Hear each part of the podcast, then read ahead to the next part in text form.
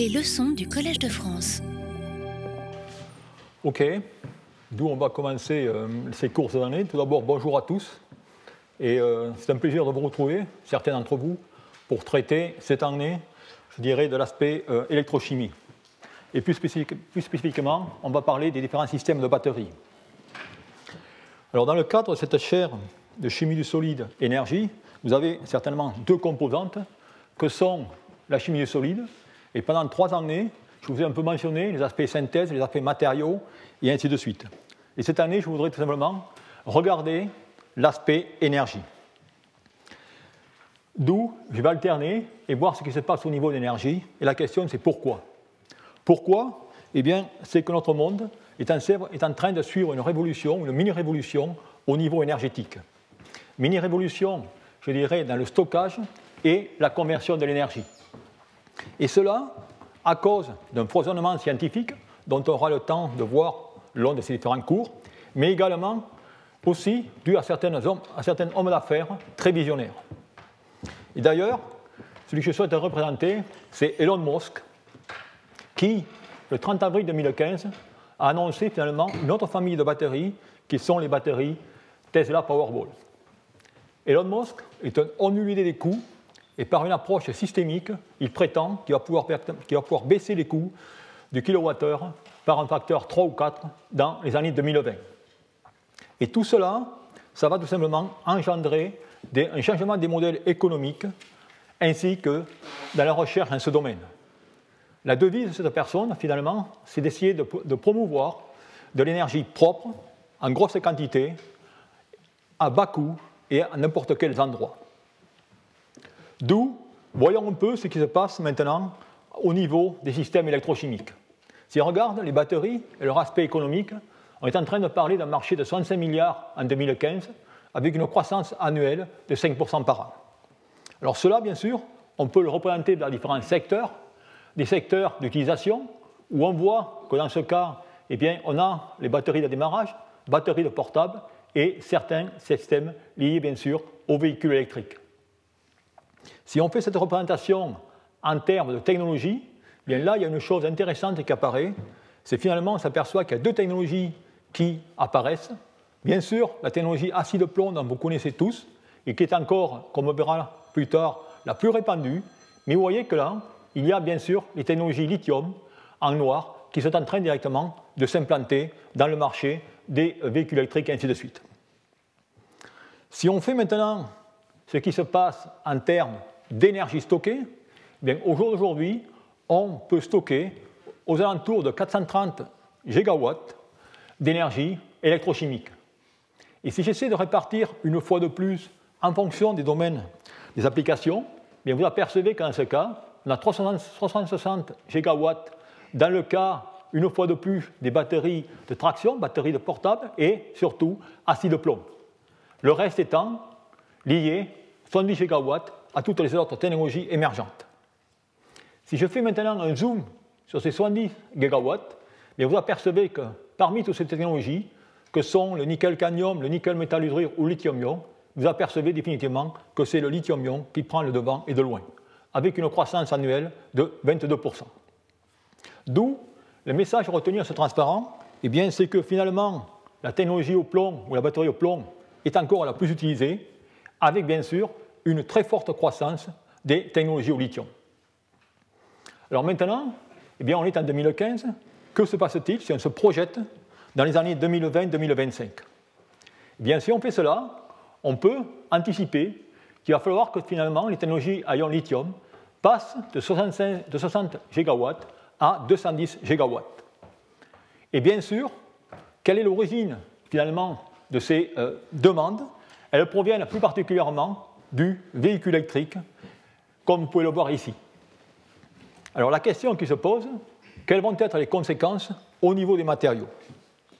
Mais si on regarde un accumulateur, comme vous le voyez ici, les accumulateurs lithium-ion dont on est en train de parler, vous avez ici ces camemberts dans lesquels on montre les différentes répartitions des matériaux d'électrodes, électrolytes, négatives, ainsi de suite. Ça veut dire directement qu'en quantité de matériaux, on devra penser de 61, 61 000 tonnes à 236 000 tonnes dans le cas de l'électrolyte, on devra passer de 75 000 tonnes à 250 000 tonnes dans le cas finalement de l'électrode négative. Et enfin, dans le cas de la cathode, du matériau d'électrode positive, et eh bien dans ce cas, on devra, parler on devra passer de 130 000 tonnes à 410 000 tonnes. D'où la question qui se pose, quelles vont être les conséquences sur des matériaux que l'on sait peu abondants, on y reviendra dessus, comme le lithium.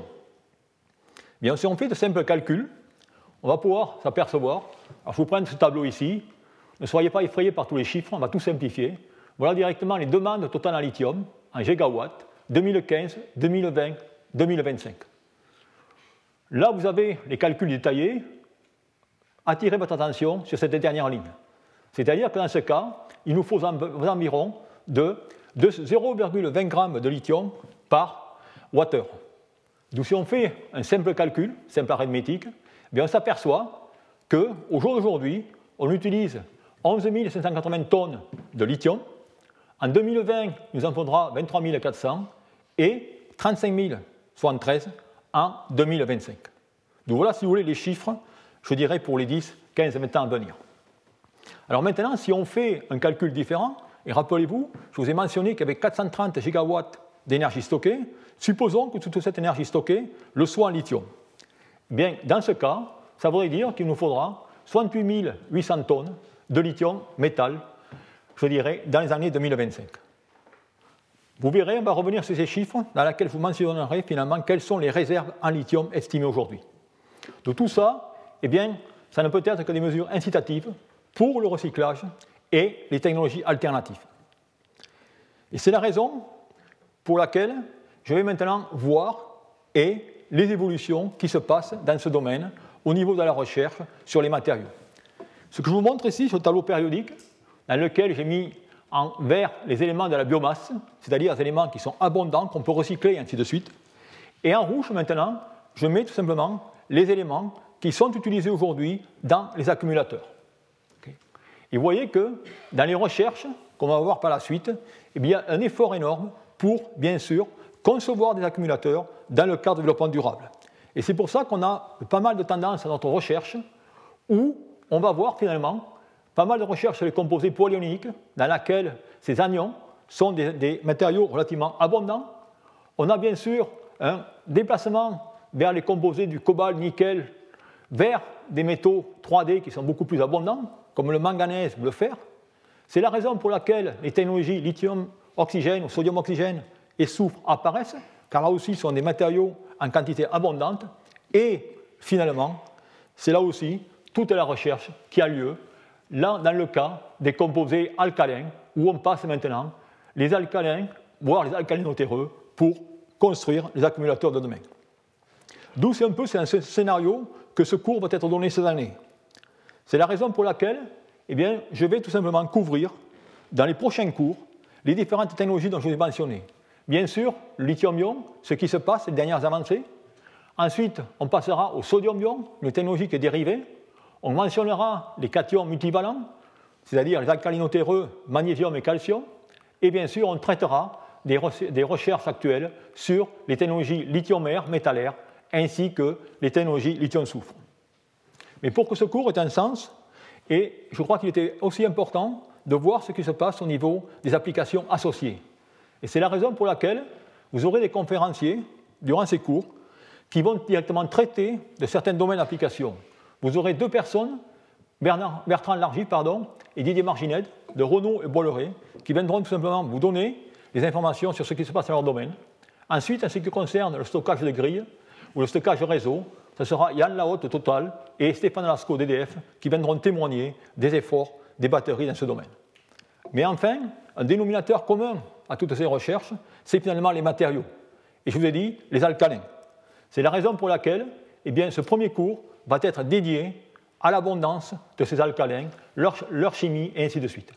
je vous mentionnerai plus spécifiquement ces alcalins et le conférencier vous mettra directement toute cette abondance des matériaux dans une perspective plus large vis-à-vis de toutes les énergies et tous les domaines reliés à l'énergie. Donc par conséquent, ce premier cours, eh bien, il va directement être un cours dédié aux alcalins et aux alcalinotéreux. Ce que je voudrais faire, j'espère sans être trop rébarbatif, c'est finalement de vous donner un peu des informations sur les alcalins, lithium, le sodium, le potassium, leurs particularités, leur abondance comparative, les propriétés physico-chimiques et redox qui vont être essentielles dans le développement des accumulateurs, ainsi que les méthodes d'extraction, d'utilisation et, très important, les sels alcalins. Je suivrai le même scénario, mais beaucoup plus brièvement, pour présenter les alcalins terreux, où là aussi j'accentuerai sur les propriétés physico-chimiques et leur utilisation. Et finalement, je terminerai sur la perspective du recyclage, quels sont les enjeux, quels sont les procédés de récupération? Et peut-on parler de normes, de européennes dans ce domaine? D'où commençons tout simplement par le cas des alcalins, ainsi que leur abondance. Vous voyez ici, j'ai mis les alcalins et les alcalinotéreux. Vous voyez que dans cela, vous avez le, potassium, le calcium, le magnésium, le sodium, vous avez une très grande abondance, et là, le lithium, où vous avez, je dirais, un facteur 2000 en termes d'abondance qui est moindre que dans le cas des autres alcalins, alcalinotéreux. D'où définitivement le lithium va mériter d'être traité plus spécialement. Donc si on regarde en première partie les alcalins, vous savez tous que c'est la colonne 1A du tableau périodique, dans laquelle vous avez lithium, sodium, et la particularité, c'est que dans ce cas, vous avez un seul électron sur les couches S de valence, alors que dans le cas des alcalinotéreux, eh bien, comme vous pouvez voir ici, on a tout simplement deux électrons sur la couche de valence, ou la couche S. Et dans tout cela, eh bien, le lithium est l'élément le plus léger et qui a aussi le plus petit rayon atomique. D'où on va voir un peu quelles sont les propriétés de ces alcalins. Ici, je fais dans ce tableau un résumé de ces différentes propriétés dans lequel je compare ces différents éléments. Je voudrais tout d'abord attirer votre attention sur le fait de la densité. Bien, ces éléments sont tous moins denses que l'eau. Vous avez les densités 0,53 pour le lithium, 0,97, plus faible que la densité de l'eau. Deuxième point, je voudrais attirer sur le fait que ces alcalins, en raison du fait qu'ils ont un seul électron de valence, ils auront des liaisons métalliques relativement faibles. Raison pour laquelle leur point de fusion ainsi que leur point d'ébullition sera relativement bas, comme le pouvez voir ici. Cependant, le lithium, en raison de ces fortes interactions, aura le point de fusion le plus élevé des alcalins. Et enfin, ce qui est important, c'est que finalement, dû à cette faiblesse de liaison métallique, eh bien, tous ces alcalins sont, je dirais, des métaux de faible dureté.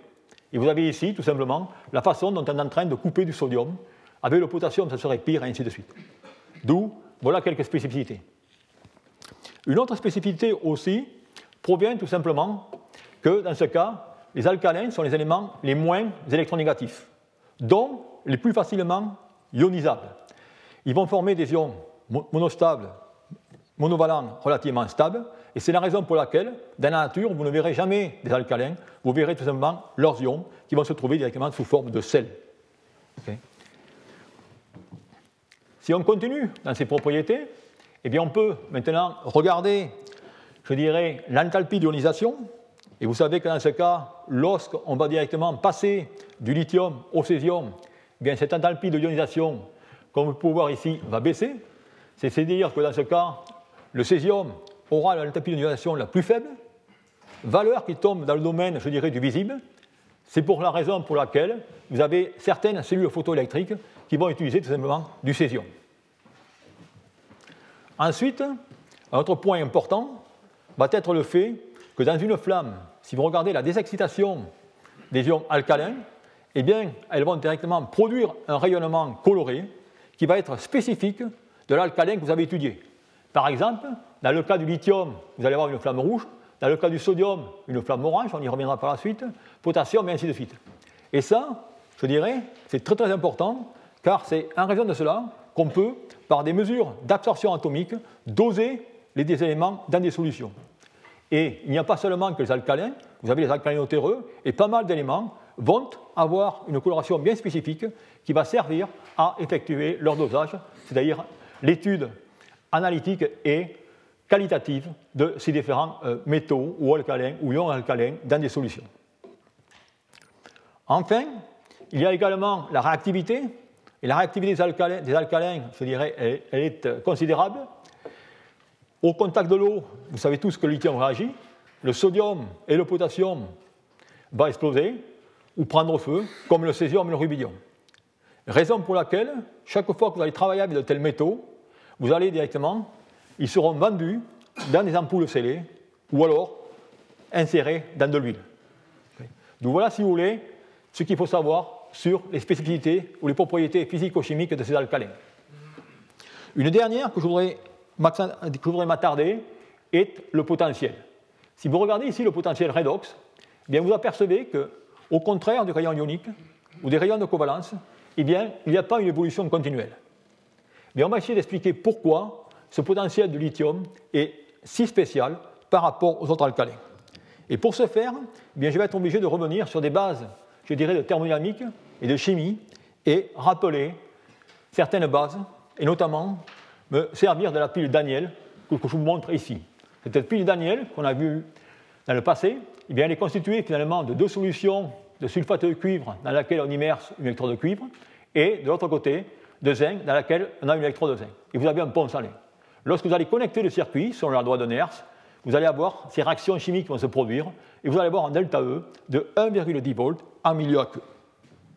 Maintenant, on va faire la même réaction, mais pas en milieu aqueux, à l'état gazeux. Si vous faites à l'état gazeux, eh bien qu'est-ce qu'on s'aperçoit? C'est que maintenant, mon delta G, qui est relié bien sûr à mon potentiel, n'est plus de 1,10, mais de 1,40 volts. Vous voyez tout simplement que le fait d'opérer en milieu aqueux eh bien, peut impacter fortement le potentiel de la cellule. Et on va voir comment.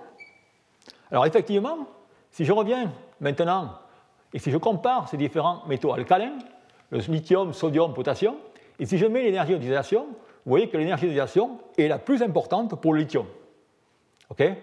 D'où automatiquement, le lithium devrait être le moins réducteur.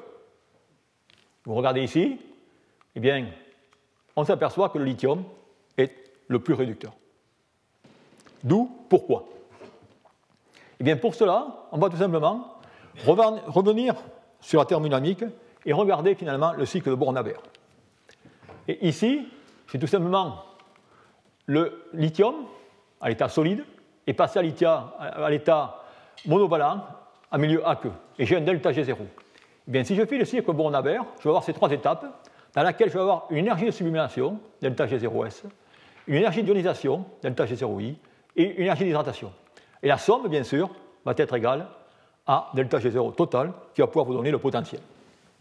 Si je regarde maintenant comment ces énergies vont varier au fur et à mesure qu'on passe du lithium, sodium, potassium, ainsi de suite. Vous voyez ici, dans le cas où j'ai tout simplement l'énergie de sublimation, je vois qu'une augmentation de l'énergie continuelle, je dirais rien de spécial. La même chose dans le cas de l'énergie d'ionisation. Par contre, regardez ici, si maintenant je regarde l'énergie d'hydratation, notez tout d'abord, très important, qu'elle est exothermique et qu'elle est très négative dans le cas du lithium. Donc par conséquent, si maintenant je fais l'énergie de solvatation, qui est fortement exothermique, et si je fais la somme de ces énergies, eh bien vous apercevez que dans ce cas, eh bien, si le lithium a un potentiel si élevé, ça provient tout simplement de son énergie d'hydratation qui est si exothermique par rapport aux autres éléments. D'où on a delta G0 égale moins NF delta E0, et on peut en déduire tout simplement le potentiel de 3,04 volts. Alors on peut appliquer ces règles à tous les alcalins, et c'est ce que je vais faire dans le transparent suivant, où ici je vous trace le potentiel redox en fonction de la variation d'énergie libre. C'est-à-dire c'est la relation finalement delta G égale N delta F. Et vous voyez quand tous ces éléments tombent sur la même droite. La même pente, qui est la pente directement Faraday, et je peux également mettre sur cette courbe maintenant les alcalinotéreux. Et vous voyez que le cas du calcium et le cas du magnésium, avec le magnésium qui a un potentiel beaucoup plus faible, qui est beaucoup moins réducteur que le calcium, et on y reviendra par la suite. Donc tout cela pour vous dire eh bien, qu'en raison de la forte énergie de solvatation, d'où l'importance du milieu aqueux, eh bien, le lithium est aussi réducteur que le césium, malgré que le césium est tout simplement l'énergie la plus faible. De la même façon, on peut voir que s'il n'y avait pas ce problème de solvatation, eh bien le sodium serait plus réducteur que le lithium de 0,68 volts. Et ça, c'est vraiment important pour tous ceux qui font de la chimie qui travaillera sur les accumulateurs, lorsqu'on aura à étudier ces couples, eh bien, savoir ces potentiels redox en fonction du solvant est critique pour, je dirais, l'établissement de ces accumulateurs. D'où voilà, si vous voulez, certaines choses importantes qui seront utiles dans le, cours euh, pour le concept des accumulateurs. Ensuite, on peut voir, notamment au niveau des rayons, et voir ce qui se passe si on compare les rayons ioniques, les rayons de covalence et les rayons des espèces hydratées. Dans le cas des rayons, je dirais, métalliques ou de covalence, voire ioniques, que ce soit un site tétraédrique ou un site octaédrique, eh bien, dans ce cas, vous voyez directement une augmentation continuelle. et bien sûr, je tiens à préciser que dans le cas des systèmes avec les ions hydratés et ainsi de suite, en raison de leur structure électronique, c'est-à-dire l'absence d'électrons célibataires, eh bien, tous ces sels seront tout simplement incolores. Maintenant, je vais m'attarder sur l'ion hydraté. Et vous voyez qu'en ce cas, là aussi, j'ai une tendance qui est différente. Pourquoi? Pour la bonne et simple raison, une fois de plus, que le fort caractère gazothermique de l'hydratation que l'on peut attribuer à la petite taille du lithium, eh bien, dans ce cas, va également influencer sa forte, je dirais, polarisation et capacité à piéger les molécules d'eau. Et la raison pour laquelle il y aura possibilité de former des entités lithium H2ON, dans laquelle on va pouvoir définir un rayon hydrodynamique qui est finalement l'ion plus sa carapace de molécules d'eau. Et vous voyez qu'en ce cas, mais ce rayon hydrodynamique, c'est-à-dire le rayon de l'ion hydraté, eh bien, va diminuer au fur et à mesure que je vais aller directement du lithium au sodium, et ainsi de suite. Et ça, ça a bien sûr aussi des conséquences très importantes lorsqu'on va regarder des électrolytes et voir des méthodes de migration, et ainsi de suite. Et enfin, ce qui est important, c'est que dans le cas de tous ces sels, en raison d'une forte réactivité, certains d'entre eux ont des propriétés de sels déliquescents. Ça veut dire qu'en ce cas, c'est tout simplement des euh, sels qui, à l'air, peuvent devenir liquides et peuvent recristalliser sous forme d'hydrate, comme indiqué ici. Donc voilà, si vous voulez, quelques notions sur ces rayons d'ions en milieu euh, solvaté ou dans différents solvants. Voyons maintenant les problèmes de solubilité de ces différents sels dans des, systèmes, je dirais, euh, anhydres, comme indiqué ici. Ou dans ce cas, eh bien, je vais regarder la liaison MX, où X, bien sûr, va être l'anion. Et dans ce cas, là aussi, vous allez voir que le lithium, en raison de sa, petite taille, va pouvoir conduire à des énergies de Mach relativement élevées. D'où, par conséquent, des espèces ou des sels qui seront moins solubles dans l'eau qu'avec d'autres alcalins. C'est la raison pour laquelle, si vous regardez sur ce graphe ici, j'ai tout simplement la famille des fluors, la famille des carbonates, des phosphates et des hydroxydes. Et vous voyez qu'en chacun des cas, eh bien, c'est le lithium ou les composés du lithium qui sont tout simplement les moins solubles.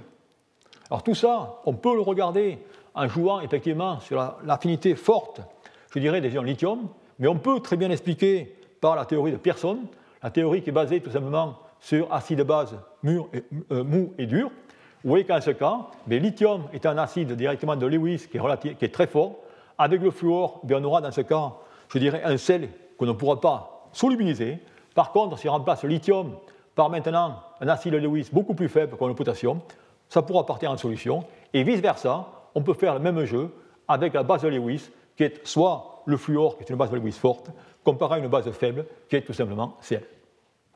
D'où voilà, si vous voulez, cet égal d'importance sur cette solubilité. Et enfin, il y a encore un autre point que je voudrais partager avec vous, qui est assez étonnant, sur la solubilité de ces sels. En effet, parmi tous ces sels, eh bien, si je prends deux sels que vous connaissez très bien, le carbonate de lithium et le carbonate de sodium, eh bien, si vous voulez dissoudre du carbonate de sodium, et généralement, ce que l'on croit naïvement, si on veut dissoudre un sel, on peut penser que si on augmente la température, eh bien, on va augmenter la solubilité. Eh bien, l'histoire est totalement différente. Si vous prenez directement le carbonate de lithium, vous avez l'opposé. Pourquoi on a cet opposé? Eh bien, pourquoi? Pour la bonne et simple raison, c'est que dans ce cas, dans le cas de ce sel, eh bien, l'énergie de solvatation est tellement exothermique que son énergie de dissolution est également exothermique. D'où par conséquent, lorsqu'on va baisser la température, d'après le principe de Châtelier, eh bien, la réaction va passer en sens inverse. C'est-à-dire que si on abaisse la température, le système veut revenir à l'équilibre et va directement évoluer dans son sens exothermique. D'où la raison pour laquelle il faudra abaisser la température pour favoriser la dissolution de lithium carbonate. Et ce n'est pas bon pour lithium carbonate, vous avez également HF et ainsi de suite, ça marche de la même façon. Et tout ça, eh bien, je dirais, c'est important, comme on le verra par la suite, car ce sera, je dirais, des astuces qu'on va utiliser en chimie de solution lorsqu'on va vouloir recycler les carbonates, que ce soit le sodium ou le lithium. Bien, dans ce cas, on va séparer le carbonate lithium par, ou du carbonate sodium par un simple effet de solubilité en fonction de la température. Vous abaissez la température, vous allez directement, dans ce cas, je dirais, euh, solubiliser le carbonate lithium. Donc voilà, si vous voulez, ce que je voulais vous raconter sur ces différentes spécificités associées au lithium. Alors pour être plus général, il y a encore certains aspects qui vont différencier le lithium ou les sels de lithium des, sels de sodium, de potassium, qui sont indiqués ici. C'est-à-dire que lors du chauffage, eh bien, LiOH et lithium de CO3 vont libérer de l'eau du CO2, ce qui n'est pas du tout le cas pour des autres, je dirais, sels, que ce soit les sels de carbonate de sodium ou de carbonate de potassium. Dans le cas du chauffage de, du chauffage de LiNO3, eh on va obtenir Li2O avec le lithium, alors qu'on va obtenir des nitrites dans le cas du potassium et du sodium. Le lithium réagit avec l'azote pour former un nitrure, ce que ne font pas directement les autres cations. Et enfin, sous chauffage, sous air, lithium produit lithium 2O, alors qu'avec des autres alcalins, vous allez avoir des peroxydes, voire des superoxydes. Et enfin, lithium réagit directement dans le carbone, on le sait très bien dans les électrons négatifs, pour former des carbures ioniques, lithium 2, Ce2. Ce qui ne se fait pas avec d'autres alcalins que sont le sodium ou le potassium. Donc, si vous voulez, voilà à peu près ce que je voulais vous raconter, vous décrire sur les propriétés physico-chimiques du lithium. Voyons maintenant comment le lithium finalement a été découvert. Et vous allez voir que dans ce cas, bien, je dirais c'est une découverte internationale, puisque tout a commencé, je dirais, grâce à un, jeune étudiant brésilien qui faisait des études en minéralogie, qui s'appelait José Bonifacio d'André Silva, qui, je dirais, lors de sa thèse, eh bien, parcourait de nombreux laboratoires en Europe. Et un jour, visitant une mine de fer sur une île Uto, je dirais, en Suède, eh bien, il a découvert un autre minerai qu'il a, appelé la pétalite. Et, fort de ses collaborations avec différents laboratoires, il a envoyé ce minerai à différents laboratoires, dont au laboratoire de Jacob Berzelius en Suisse. Et c'est en 1817 que cet étudiant, Johann August Alferson, déclara que cette pétalite contenait un nouvel élément que Berzelius directement baptisa le lithium. Ainsi, le lithium devenait le troisième alcalin après le sodium et le potassium à être découvert. Alors, pour isoler cet élément, eh bien, c'est un Anglais, Humphrey David, vous allez voir, par une méthode électrolytique qui a été capable de préparer des quantités minuscules de lithium. Vous allez voir cette personne, par électrolyse, il a préparé tous les alcalins et tous les alcalinotéreux. Il a préparé, je dirais, par électrolyse de lithium 2O, et en 1855, Butsen et Mathisen ont, dans ce cas, déterminé et mis au point une méthode de synthèse par électrolyse, comme vous pouvez le voir ici, dans classique, par les sels fondus à 600 degrés. Et ce n'est que plus tard, en 1923, vous voyez, 120 ans après, que la préparation ou la fabrication du lithium est devenue un procédé industriel par une compagnie allemande qui a travaillé sur un brevet qui a été déposé par un Français, Nicolas Gunz, qui, dans ce cas, utilise également une technique, mais à une température de 300 degrés plutôt que 600 degrés C. D'où voilà, si vous voulez, la découverte directement du lithium métallique. Mais bien sûr, le lithium, comme je vous l'ai dit, réagit avec l'air, avec l'eau, et ce n'est pas un métal natif. Il n'existe pas dans la nature. D'où sous quelle forme trouvons-nous le lithium dans la nature? Bien, Il va y avoir deux formes, voire trois. Il va y avoir d'abord les salars. Et les salars sont les salars que nous avons travaillé ici, c'est-à-dire c'est presque des lacs secs du Chili ou dans la Bolivie, dans laquelle vous avez de fortes concentrations en sel de lithium, généralement des chlorures. Et dans ce cas, on a des, je dirais des, des, pourcentages de 15% en poids. Et ensuite, vous avez tous les minerais, dont mentionnés ici, dont la pétalite, vous voyez, le spodumène et d'autres qui sont mentionnés ici. Et dans ce cas, eh bien, on a des concentrations de 0,5 à 2% en poids. Alors ce qui est intéressant, c'est que bon, dans le cas de ces minerais, plus riche en lithium. Par contre, le procédé d'extraction est laborieuse et onéreuse. En revanche, Si vous voulez récupérer le lithium à partir des salars, eh bien dans ce cas, je dirais les procédés sont des procédés relativement simples. Donc j'ai mentionné ici les différentes étapes. Vous avez une eau salée qui contient LICL. Il suffit de la pomper hors des lacs, de la concentrer par évaporation, et ensuite un traitement par du carbonate de sodium vous permet d'obtenir ce Li de CO3. Et la réaction est une réaction de métathèse, comme vous pouvez voir ici. Vous prenez LiCl plus Na2CO3, vous obtenez lithium de CO3. On peut également prendre un sulfate, on reviendra sur ce procédé par la suite, dans lequel, dans ce cas, on fait une réaction de métathèse entre lithium de SO4 et Na2CO3. Et bien sûr, d'un point de vue euh, euh, métallique, on l'obtient par électrolyse, et ainsi de suite. Alors ça, c'est vraiment les réserves, je dirais, conséquentes en lithium. Il y a d'autres réserves qui sont souvent mentionnées, mais qui sont, je dirais, peu exploitables, car elles contiennent de très faibles quantités. Et notamment, c'est tout le lithium qu'on a dans l'eau de mer. Vous voyez, dans ce cas, on est en train de parler de 0,18 ppm. Il y a même des eaux thermales, notamment vous avez directement la station thermale Santenay, qui contient directement des sources de lithium à faible concentration. On peut également mettre du lithium dans des bouteilles, dans des eaux naturelles. Et ça, on peut vendre ça pour les bienfaits que ça puisse faire à l'être humain. Vous allez être surpris que tout ça a été développé fortement aux États-Unis dans les années 1930. Dans les années 1930, eh bien, aux États-Unis, on a même poussé, je dirais, cette pratique en ayant tout le caractère publicitaire pour les bienfaits que pouvait faire le lithium, et c'est là finalement que 7-Up est apparu. Et vous aviez un nouveau 7-Up en 1931 qui était fortement, qui contenait fortement du citrate de lithium. Et tout ça, bien sûr, on vantait les bienfaits au niveau euh, médicaux, ainsi de suite. Mais tout cela a été abandonné en 1950, car le lithium a certainement de bons effets, mais il a, je dirais, des contre-effets que sont les autolissements, les nausées, les problèmes de thyroïde, ainsi de suite. Et même certains vont à dire que finalement, 7-Up, le nom 7-Up, provient tout simplement du lithium, dont la masse est 6,941. D'où, vous le montez, vous avez du 7-Up. D'où voilà, si vous voulez, un peu, des fois c'est intéressant de faire des cours, de revenir dans l'histoire pour voir ce qui s'est passé. D'où, voilà décrit un peu ces différentes sources. Maintenant, venons-en à la répartition du lithium dans le monde. Et là aussi, il y a de cela 5, 6 ans ou 7 ans, il y a eu beaucoup, je dirais, de discussions sur finalement les aspects géopolitiques concernant le lithium. Et je dirais que depuis ces 7 ou 8 dernières années, dû aux fortes demandes, eh bien, vous pouvez voir ici, la répartition du lithium est en train directement euh, d'aller sur tous les continents. Vous voyez qu'au départ, tout était plus ou moins localisé en Amérique du Sud. Vous en trouvez maintenant en Amérique du Nord, vous en trouvez en Asie, et ainsi de suite. Et vous avez ici les pourcentages qui sont rapportés, avec bien sûr le Chili et l'Argentine qui sont les plus grands producteurs, mais d'autres viennent derrière. D'où, aujourd'hui, une étude effectuée par le département scientifique géologie des États-Unis, UCGS, eh bien, a identifié les réserves en lithium supérieures à 40 millions de tonnes. J'espère que tu auras ces chiffres. Et vous voyez que dans ce cas, en 2015, on était à 11 000 tonnes, et en, 2015, en, 2000, je me ici, en 2025, on sera à 35 000 tonnes. D'où tout ça pour montrer que du lithium, eh bien, il y a encore des réserves, et on verra l'alternative par la suite.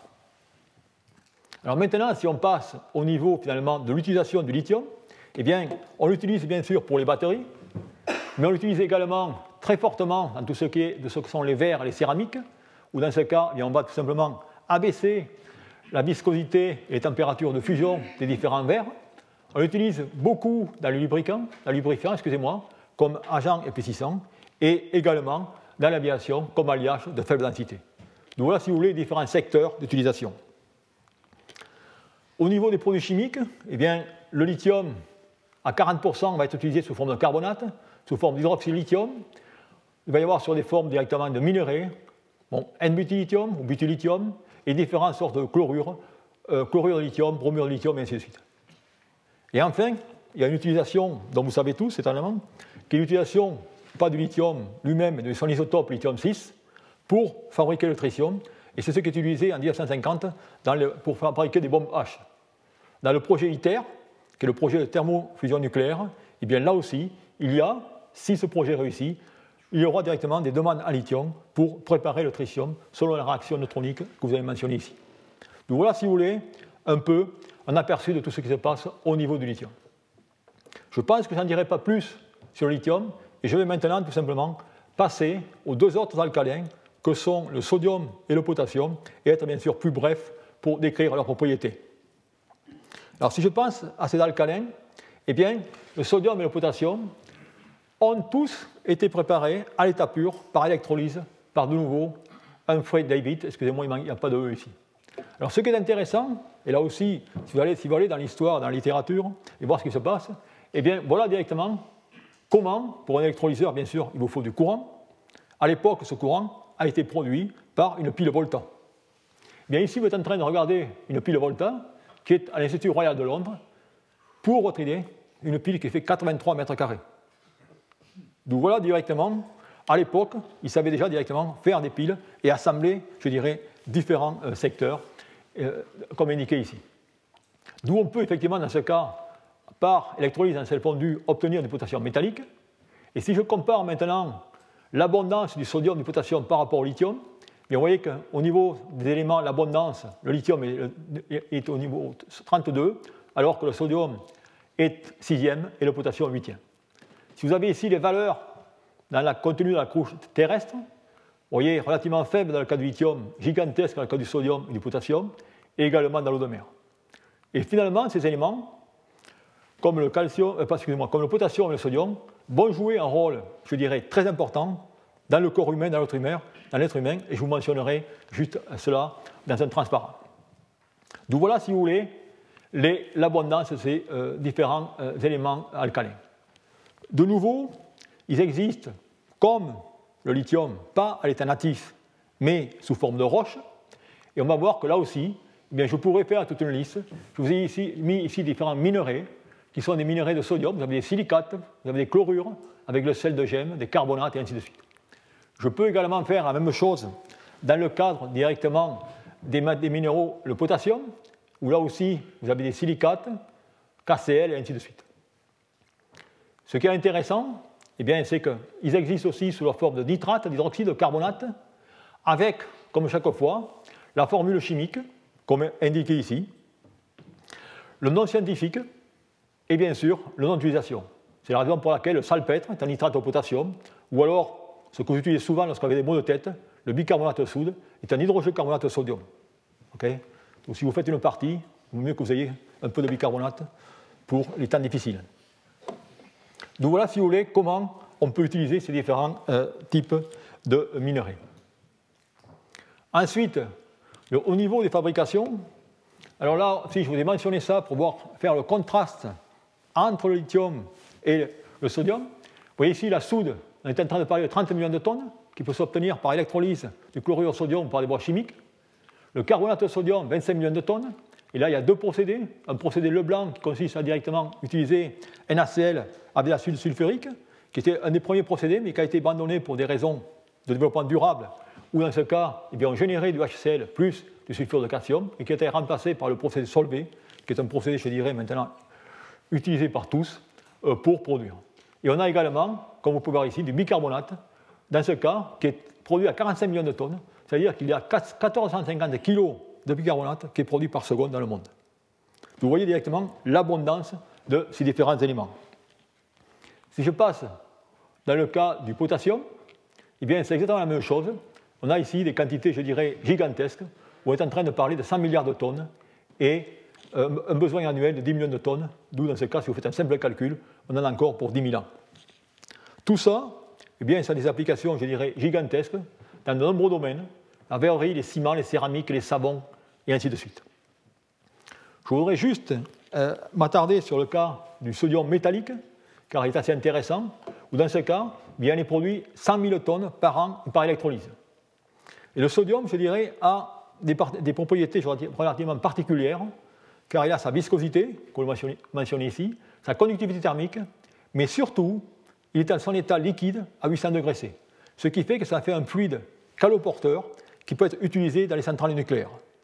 Et d'ailleurs, la centrale Superphénix, comme vous pouvez voir ici, utilisait du sodium métallique comme fluide caloporteur.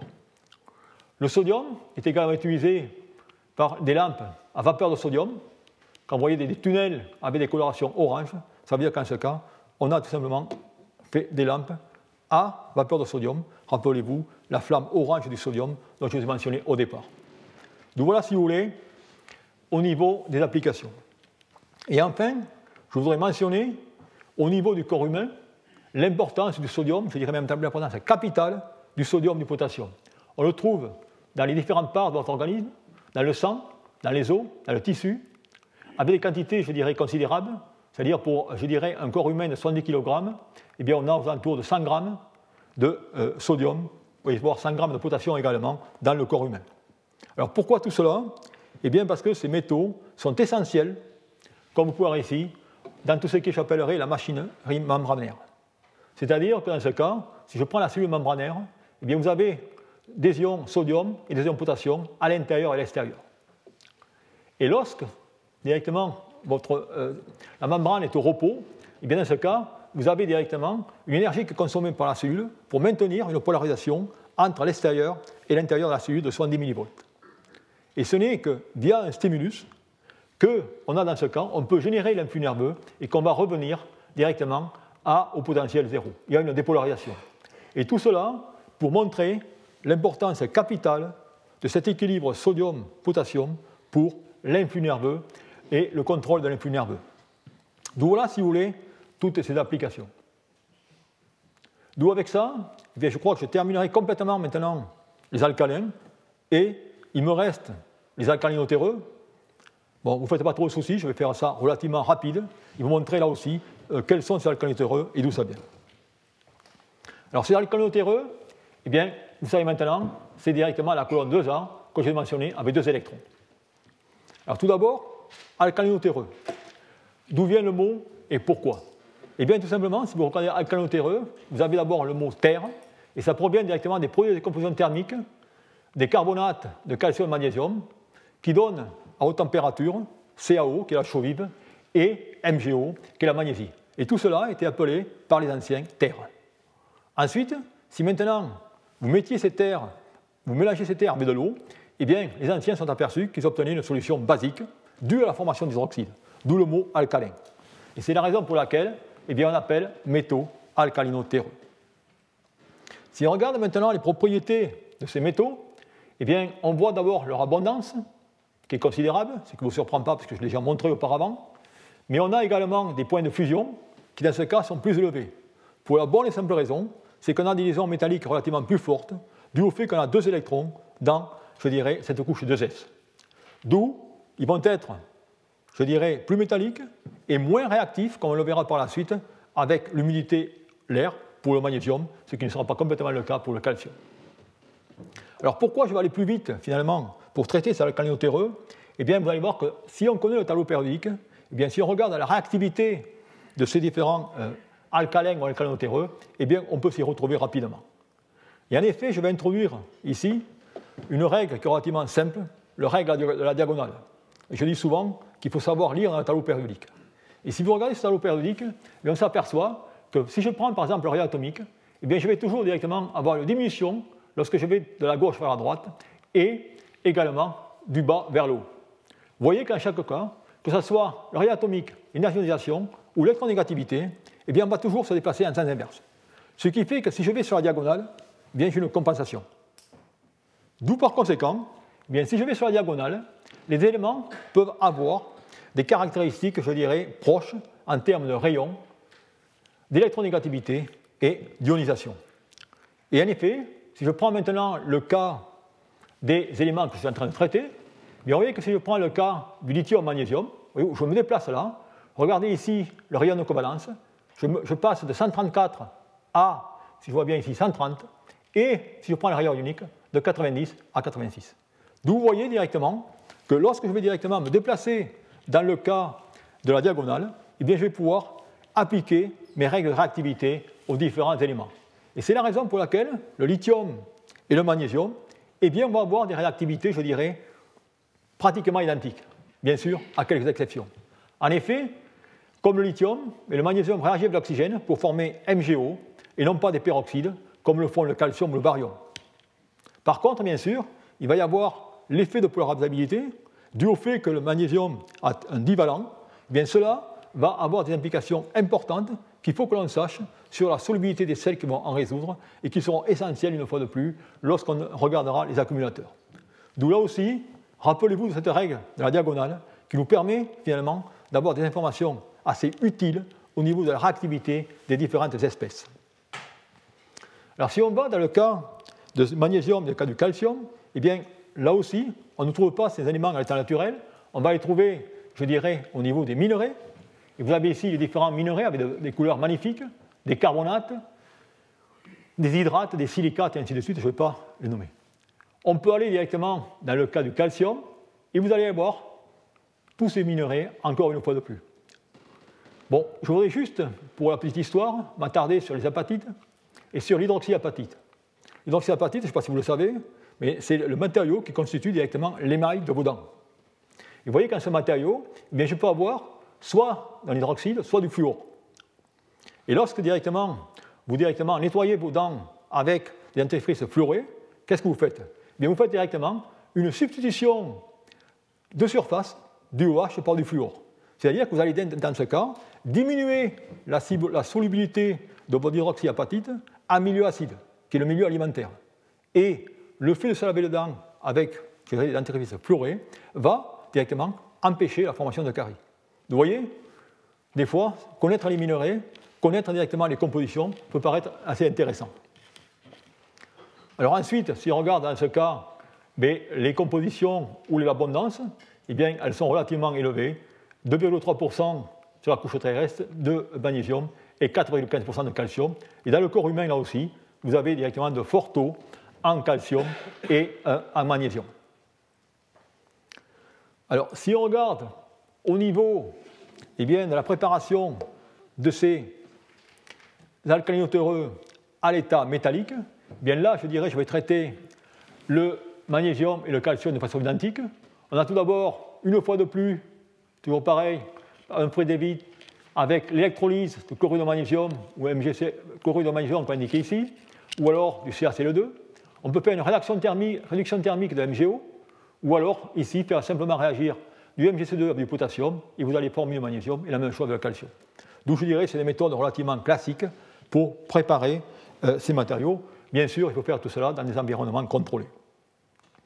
Au niveau de la production, eh bien c'est des productions de 430 000 tonnes de magnésium et 185 000 tonnes de calcium, qui sont tous deux des métaux ductiles de couleur argentée. Et enfin, la réactivité, eh c'est là où il y a une différence. Vous voyez que dans cas du magnésium, eh il peut réactiver à l'air, ne réagit pas à l'eau, alors que dans le cas du, calcium, c'est totalement différent. Et on retrouve ici, finalement, regardez, les potentiels dont je vous ai mentionné, je vous ai mentionné au début du cours, dans lequel j'avais fait ma droite, vous avez mis les potentiels du magnésium et du calcium. Et enfin, la règle de la diagonale, elle s'applique, mais il ne faut pas, je dirais, l'appliquer, je dirais, à l'extrême, puisque vous voyez qu'en ce cas, eh bien, contrairement au sodium, il y a pas mal de sels de calcium qui ont des solubilités totalement différentes. Et ça aussi, il faudra prendre en considération.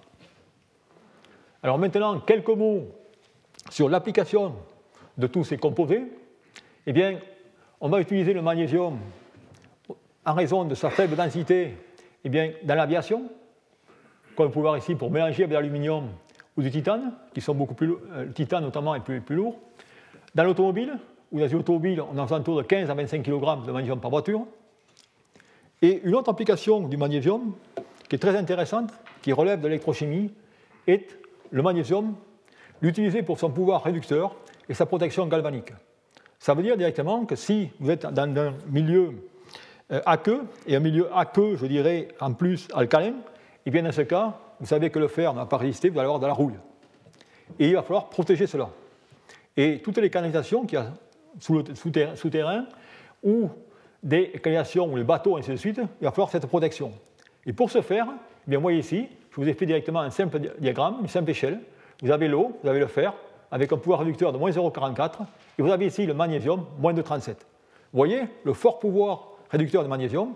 Dans ce cas, la constance thermodynamique de réduction dans l'eau va être un grand nombre, un grand nombre plus important que celui du fer. C'est la raison pour laquelle on va pouvoir court-circuiter, je dirais, la, réduction, on va pouvoir considérer l'oxydation du fer par le magnésium en formant finalement ce que j'appellerais une pile.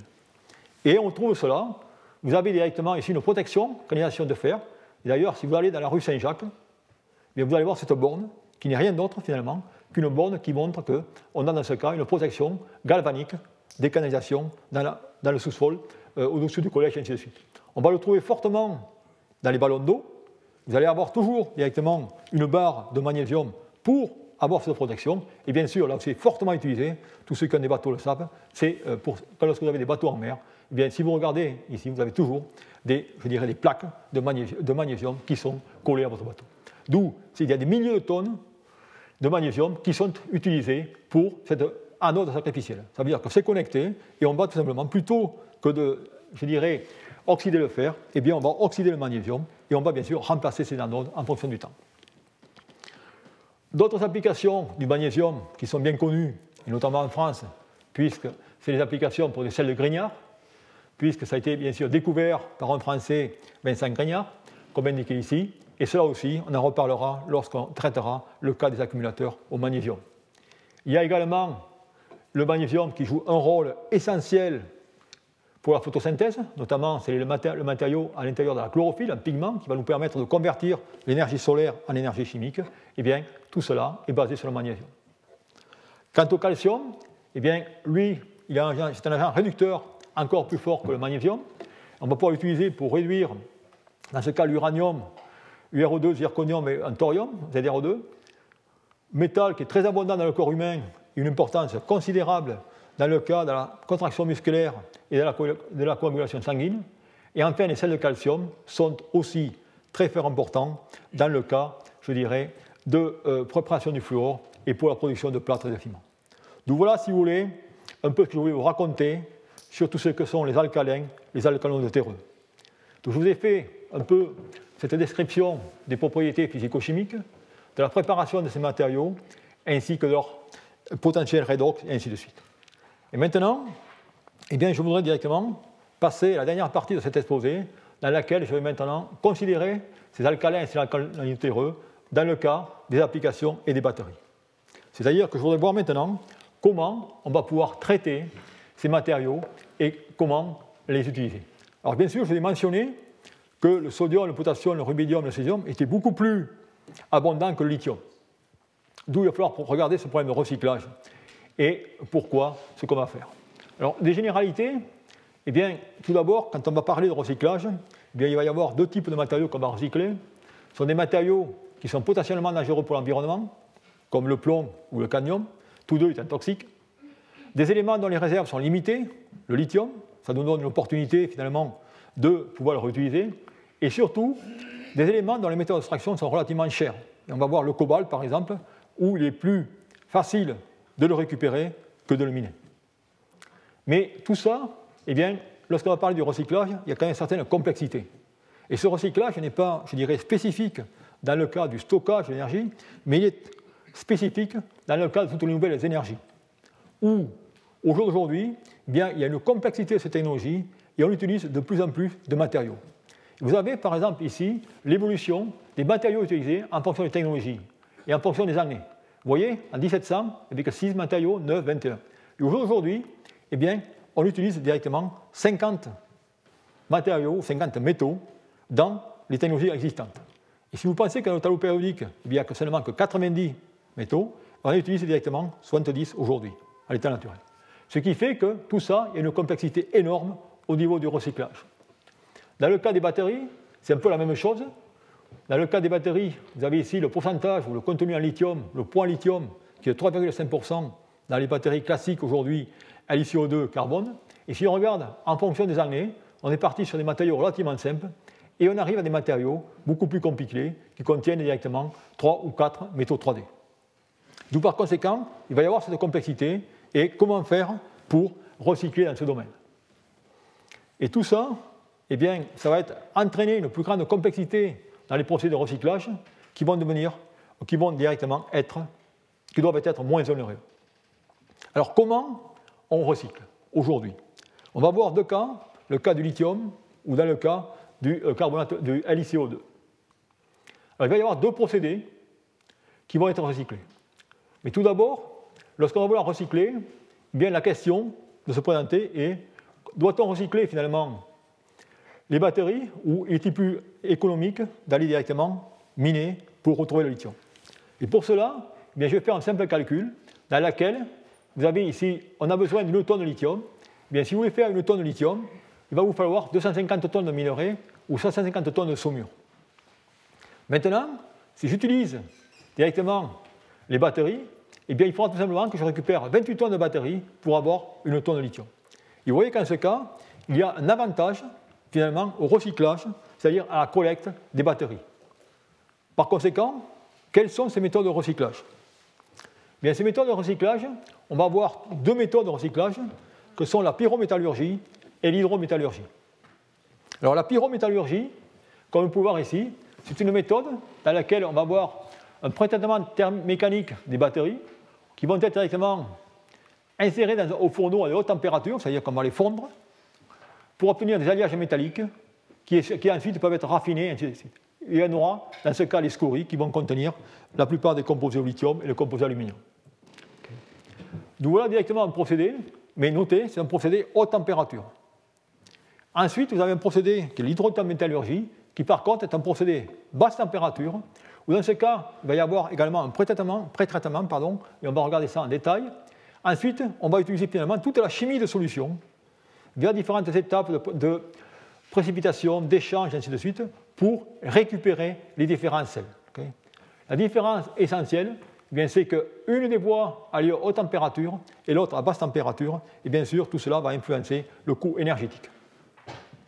Alors, on va voir en premier eh bien, un exemple dans le cas directement d'une méthode par hydrométallurgie. Alors, voilà comment ça se passe. Vous recevez les batteries, dans et dans ce cas, vous d'abord essayez d'avoir que les batteries soient à l'état déchargé. Il ne faut pas avoir des, courts-circuits et des, euh, je dirais, des, prises en feu. On va les démanteler. Ensuite, elles vont être concassées, broyées, pour avoir une séparation mécanique dans laquelle on va faire des trois fractions. La poudre métallique qui va nous intéresser, la fraction plastique et la fraction métallique qui va être finalement le boîtier, et ainsi de suite. Et c'est ensuite que va commencer toute cette chimie, je dirais, de dissolution, que je mentionne ici, où on va faire directement des étapes de lixiviation, où on va faire des attaques acides, avec ces différents acides que je mentionne. ensuite, il y aura des, étapes de flottation, de précipitation, d'extraction, voire également des étapes avec des échanges d'ions via des résines. Et à la fin, eh bien, on va obtenir des produits sous forme de sel, voire de lithium, comme indiqué ici. Donc voilà ces différentes étapes, et bien sûr, toute l'astuce va, euh, euh, devenir ou va être dédiée au bon choix des acides ou des agents oxydants, voire même réducteurs, qu'on va devoir mettre pour faire cette étape de lixiviation. D'où, si on regarde ça au niveau réalité, vous montrant justement un exemple, je vais prendre l'exemple directement de LiCO2. Vous avez ici la réaction qu'on va mettre en jeu. Vous voyez qu'en ce cas, on prend lithium CO2, on va mettre l'acide sulfurique et, dans ce cas, de l'oxygéné. Et l'oxygéné, en ce cas, ne va pas être utilisé comme oxydant, mais plutôt comme réducteur pour passer du cobalt plus 3 en cobalt plus 2. Et on va obtenir, comme pouvoir, des sulfates indiqués ici, le sulfate de cobalt et le sulfate de lithium. Ici, vous avez directement différents bains de lixiviation avec des taux différents de H2S4 et d'eau oxygénée, les temps de traitement, le rapport, je dirais, solide-liquide, et enfin les efficacités de récupération. Et vous voyez qu'on peut directement ajuster l'efficacité de récupération du cobalt et du lithium en fonction des différents sels que vous mettez au départ. Alors une fois, et tout ça c'est pour donner, je dirais, la philosophie du procédé, une fois que vous avez directement ces différents liquides, on va faire différentes étapes d'extraction par solvant, par précipitation. Et par exemple, si je prends un exemple, si maintenant j'ai une électrode qui contient du cobalt et du cuivre, je vais être obligé de séparer le cobalt et le cuivre. Eh bien, je vais pouvoir le séparer en utilisant cette molécule en fonction du pH, où je vais très bien séparer les sels de cobalt des sels de cuivre. Ensuite, pour récupérer, récupérer le euh, carbonate lithium, eh j'ai un sulfate, je vais faire une réaction de métathèse avec du sodium carbonate pour obtenir le carbonate lithium. Donc voilà, si vous voulez, le jeu qu'on fait dans ces étapes d'hydrométallurgie, où c'est toute une chimie de solution qu'on doit remettre en route pour connaître réellement l'influence du pH, l'influence des oxydants, des réducteurs, pour arriver à séparer correctement les différents euh, composés existants dans ces électrodes complexes. Et là, on peut, notez bien, on peut récupérer d'ailleurs le cobalt et le lithium. Par contre, maintenant, si on va au procédé, je dirais, de pyrométallurgie, où dans ce cas, eh bien, on, va on va tout mettre dans les fours à haute température, dans les, dans les hauts fourneaux, avec des laitiers pour des aspects réducteurs avec de la silice, du calcaire, et ainsi de suite, pour obtenir, dans ce cas, vous voyez, des scories, aluminium, lithium, qui dans ce cas ne sont pas gardés dans le procédé. On va directement s'en défaire, et ça peut être utilisé par la suite pour des matériaux de construction. Et ensuite, on va obtenir des alliages sur lesquels il va falloir faire, je dirais, du raffinage. Et là, on va repasser par solution. Et on peut faire ça dans le cas des composés NiOH2, LiCOH2 et tout. Et vous voyez que ce procédé nous permet d'obtenir, je dirais, des éléments, cobalt, nickel, fer. Par contre, il ne nous permet pas d'obtenir, je dirais, du lithium ou d'aluminium. Et on peut, ici vous avez le pourcentage de cobalt qui existe dans ces accumulateurs, et par ce procédé, eh bien, on a, je dirais, une efficacité relativement élevée. On ne récupère pas 18%, mais on est à des concentrations élevées. Mais, bien sûr, tout cela n'est valable ou un coût énergétique, car on a des températures très élevées et demande des investissements élevés. Si maintenant je détaille un peu plus ce procédé dans un cas bien plus concret, qui est dans le cas de LiCO2, eh bien là vous avez directement comment on va pouvoir récupérer lithium CO2 et de faire une électrode supplémentaire. Et vous voyez ici, vous allez directement, directement jeter tous ces accumulateurs, les démanteler, ce n'est même pas obligé, dans ces hauts fourneaux. Vous avez le laitier, constitué de CaO, de la silice plus de l'air, gaz naturel, vous avez haute, température, et là on a les scories qui vont inclure le lithium qu'on va récupérer pour faire des ciments, et là on sort avec des alliages. Et là on a des alliages qui contiennent du cobalt, du cuivre, du nickel, du fer. Sur ces alliages, ensuite on va maintenant faire une lixiviation pour obtenir le cuivre, pour obtenir le fer, voire directement pour transformer nickel en hydroxyde nickel. Et ensuite sur le reste, et bien sur celui qui est au cobalt, eh on va faire directement un traitement avec COCl2 sous atmosphère oxydante pour obtenir CO3 ou 4. Et ensuite, on va injecter du carbonate de lithium pour finalement préparer LiCO2 qui va être utilisé de nouveau comme matériau d'électrode. Vous avez qu'en ce cas, eh bien, on a un procédé qui est plus économique que d'extraire le cobalt du minerai. Mais là aussi, il faut souligner que la pyrométallurgie est un procédé plus rapide, moins onéreux, mais moins éco-compatible que l'hydrométallurgie. Et de plus, moins adapté à la récupération du lithium. Donc voilà, si vous voulez, où on en est aujourd'hui au niveau de la récupération. Alors, quels sont les acteurs dans ce domaine Au niveau français, il y a pas mal d'acteurs dans le domaine de la récupération et dans le traitement des piles. Vous avez ici en vert ceux qui s'occupent des piles au plomb, en bleu, je dirais, d'autres accumulateurs, et en violet, des piles quelconques. Vous voyez qu'en ce cas, si on regarde finalement ce qui se passe au niveau du recyclage, eh bien le cas du plomb, je dirais, est un cas relativement simple. Puis pour la bonne et simple raison, c'est que tout d'abord, il y a un aspect économique, c'est-à-dire c'est rentable de recycler du plomb. De plus, c'est obligatoire, car c'est un élément toxique. Et au contraire de ce que j'ai mentionné dans le cas du lithium, il n'y avait pas de diversification. Dans le plomb, vous avez 65% de plomb dans l'accumulateur. Tout ce qui fait en sorte que le recyclage, je dirais, du plomb est un procédé bien, bien étudié et viable. Dans le cas du lithium, c'est totalement différent. Tout d'abord, il n'y a pas de normes, ce n'est pas obligatoire de recycler le lithium. Il n'y a même pas de normes, il n'y avait pas de du moins aux États-Unis en 2010.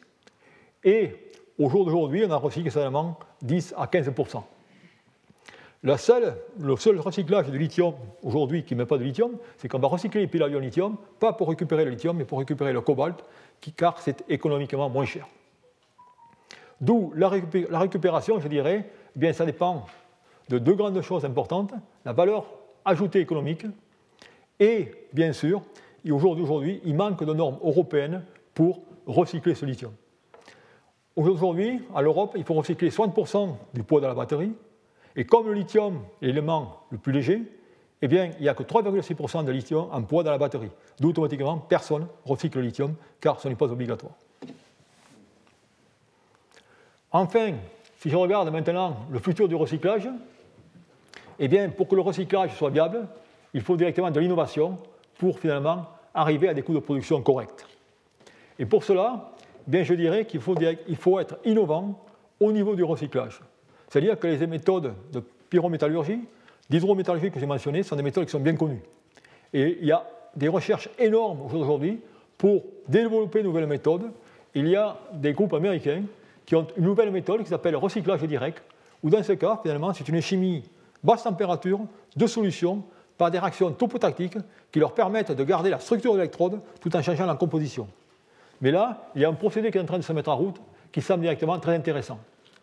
Ensuite, je dirais qu'il faut également avoir des procédés qui permettent, je dirais, le démantèlement plus rapide des éléments.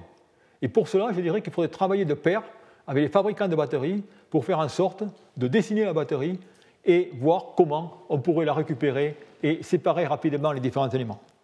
Et enfin, je dirais, il faut certainement plus d'efforts des gouvernements pour renforcer nos politiques de recyclage.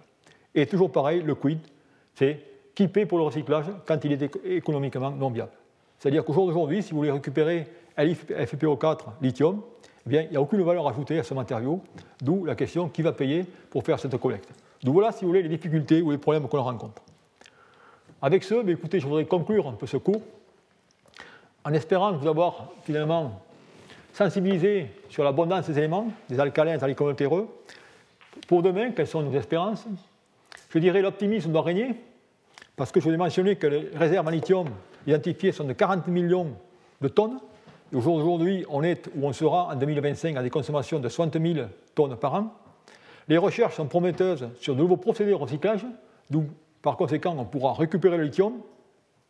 Et ce qui est très important, c'est qu'il y a également l'arrivée de technologies alternatives qui peut-être sont des niches aujourd'hui, mais qui pourront, avoir qui pourront prendre des, marchés, des parts de marché importantes dans le futur, que ce soit les technologies au sodium, voire magnésium.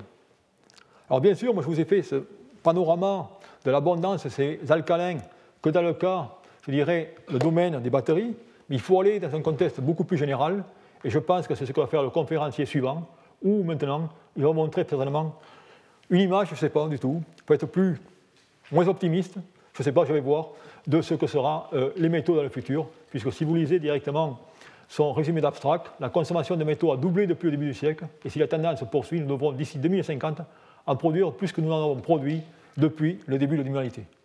Donc je ne vais pas directement aller plus loin là-dedans. Vous allez entendre le prochain conférencier qui va vous dire directement un aperçu général sur finalement ces problèmes d'abondance de matériaux et ainsi de suite. Et bien sûr, je vous remercie pour votre attention.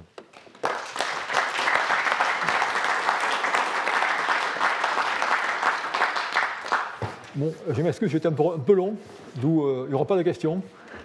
Et on va passer directement au conférencier invité qui est euh, Olivier Vidal, qui est directeur au CNRS et qui est un spécialiste de tous ces problèmes de matériaux, d'abondance, et ainsi de suite.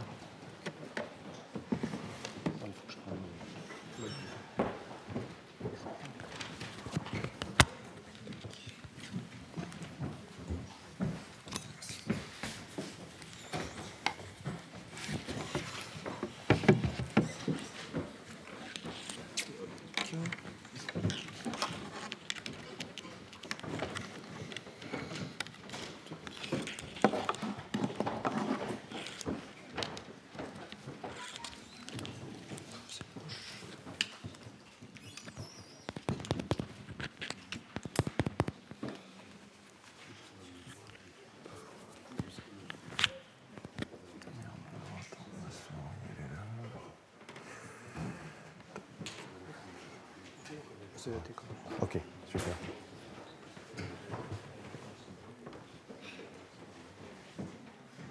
Bien, bonjour à tous. Euh, merci d'être restés dans la salle. Euh, donc Jean-Marie Tarascon vous a déjà introduit un petit peu la problématique euh, pour ce qui est du lithium, en mentionnant qu'on avait besoin de lithium pour, le stockage d'électricité et que les besoins allaient augmenter à un rythme assez vertigineux. Hein. Si on parle de 20% d'augmentation par an, ça veut dire qu'on double quasiment les besoins tous les, tous les 4 ou 5 ans.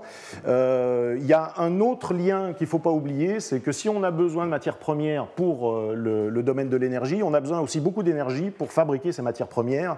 Donc c'est des enjeux qui sont couplés, euh, et c'est de ça que je vais essayer de vous parler maintenant, en essayant d'insister sur le rôle des matières premières pour la transition énergétique, pour notre futur énergétique, mais également, d'une manière plus générale, pour le développement économique et sociale euh, au niveau mondial. Alors, bon, brièvement, je vais parler un petit peu du, cadre de la problématique. Euh, on va parler des besoins en ressources minérales pour la transition énergétique en prenant trois scénarios énergétiques euh, qui ont été publiés et, qui vont à un horizon de 2050. On essaiera de mettre en regard euh, ces besoins par rapport aux euh, capacités de production euh, estimées et je ferai un focus sur des ressources dont on ne parle pas beaucoup parce qu'a priori il n'y a pas de pénurie, il n'y a pas de menace sur leur approvisionnement, au moins dans un futur court. Mais c'est des ressources qui sont, qui sont utilisées en quantité très importante. Il s'agit du ciment, de l'acier, de l'aluminium et du cuivre. Euh, on parlera des besoins énergétiques pour leur production et puis euh, quelques futurs possibles. Comment est-ce qu'on peut avoir des estimations euh, Et pour ça, il faut des, il faut des modèles et, je présenterai un peu ça avec un, un lien faible mais existant avec l'économie. voilà.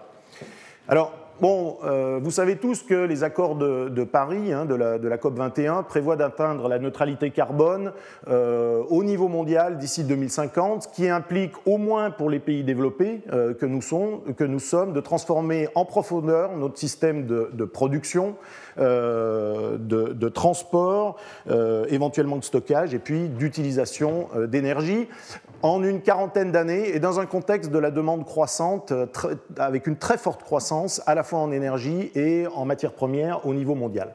Alors pour illustrer ça, sur cette figure euh, sont reportés 24 indicateurs de l'activité humaine. Il y a des choses très différentes hein, euh, qui sont reportées ici, la, population mondiale, la population urbaine, le produit intérieur brut, euh, le nombre d'espèces en voie de disparition, la quantité d'eau utilisée, le nombre de restaurants McDonald's, le, nombre de véhicules motorisés, etc. Et ce qu'on voit très bien sur ce graphique, c'est tout ce qui euh, a une valeur euh, dans nos sociétés en termes de bien-être et en termes de développement euh, semble avoir une croissance exponentielle en tous les cas, qui démarre à peu près au niveau de la révolution industrielle et qui se poursuit encore. Alors il est bien évident qu'une croissance exponentielle dans un monde fini, euh, ça n'a pas de sens, hein, ça a une limite, il y a bien un moment donné où il faut euh, une stabilisation qui viendra euh, certainement. La question, une des questions est de savoir si cette stabilisation sera forcée par différents facteurs externes de type catastrophe naturelle, guerre, on peut imaginer plein de choses, ou alors si on aura les moyens de stabiliser nous-mêmes cette, cette augmentation. Alors, parmi ces indicateurs, il y en a deux qui sont très importants, évidemment. Hein, la population mondiale, on était 2 milliards euh, dans les années 60, on sera probablement 9 milliards euh, d'ici 2050. Euh, et puis, l'augmentation du produit intérieur brut qui, au niveau mondial, qui donne une idée de notre niveau de vie. Donc, évidemment, quand on combine ces deux choses, ben, on doit s'attendre à avoir une augmentation de la quantité d'énergie utilisée au niveau mondial et sur cette euh, diapositive ici, euh, la quantité de euh, matières premières utilisées. Sont reportées ici l'aluminium. Donc vous voyez une croissance très importante. Hein. Depuis le début des années 2000, on a doublé la, la, consommation d'aluminium.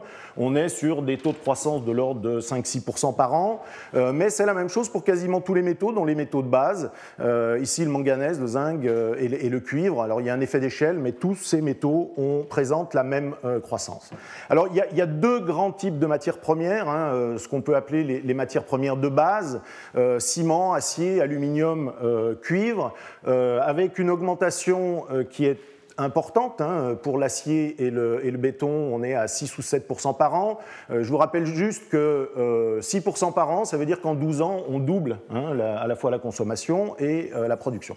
Alors la, la raison, en tous les cas depuis le début des années 2000, la raison de cette explosion, clairement, est due au développement de, de, pays en voie de développement, qu'on appelle couramment les BRIC, Brésil, Russie, Inde, Afrique du Sud et Chine en première ligne. La Chine actuellement consomme et produit la moitié de l'acier euh, consommé euh, mondialement pour bâtir son infrastructure de base, pour, euh, pour urbaniser le, pays, etc.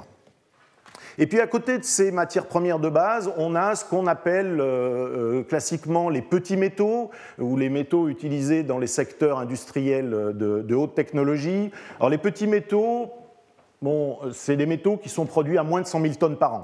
Hein, donc euh, le lithium en fait partie, euh, par exemple. Hein. et puis il y en a plein d'autres.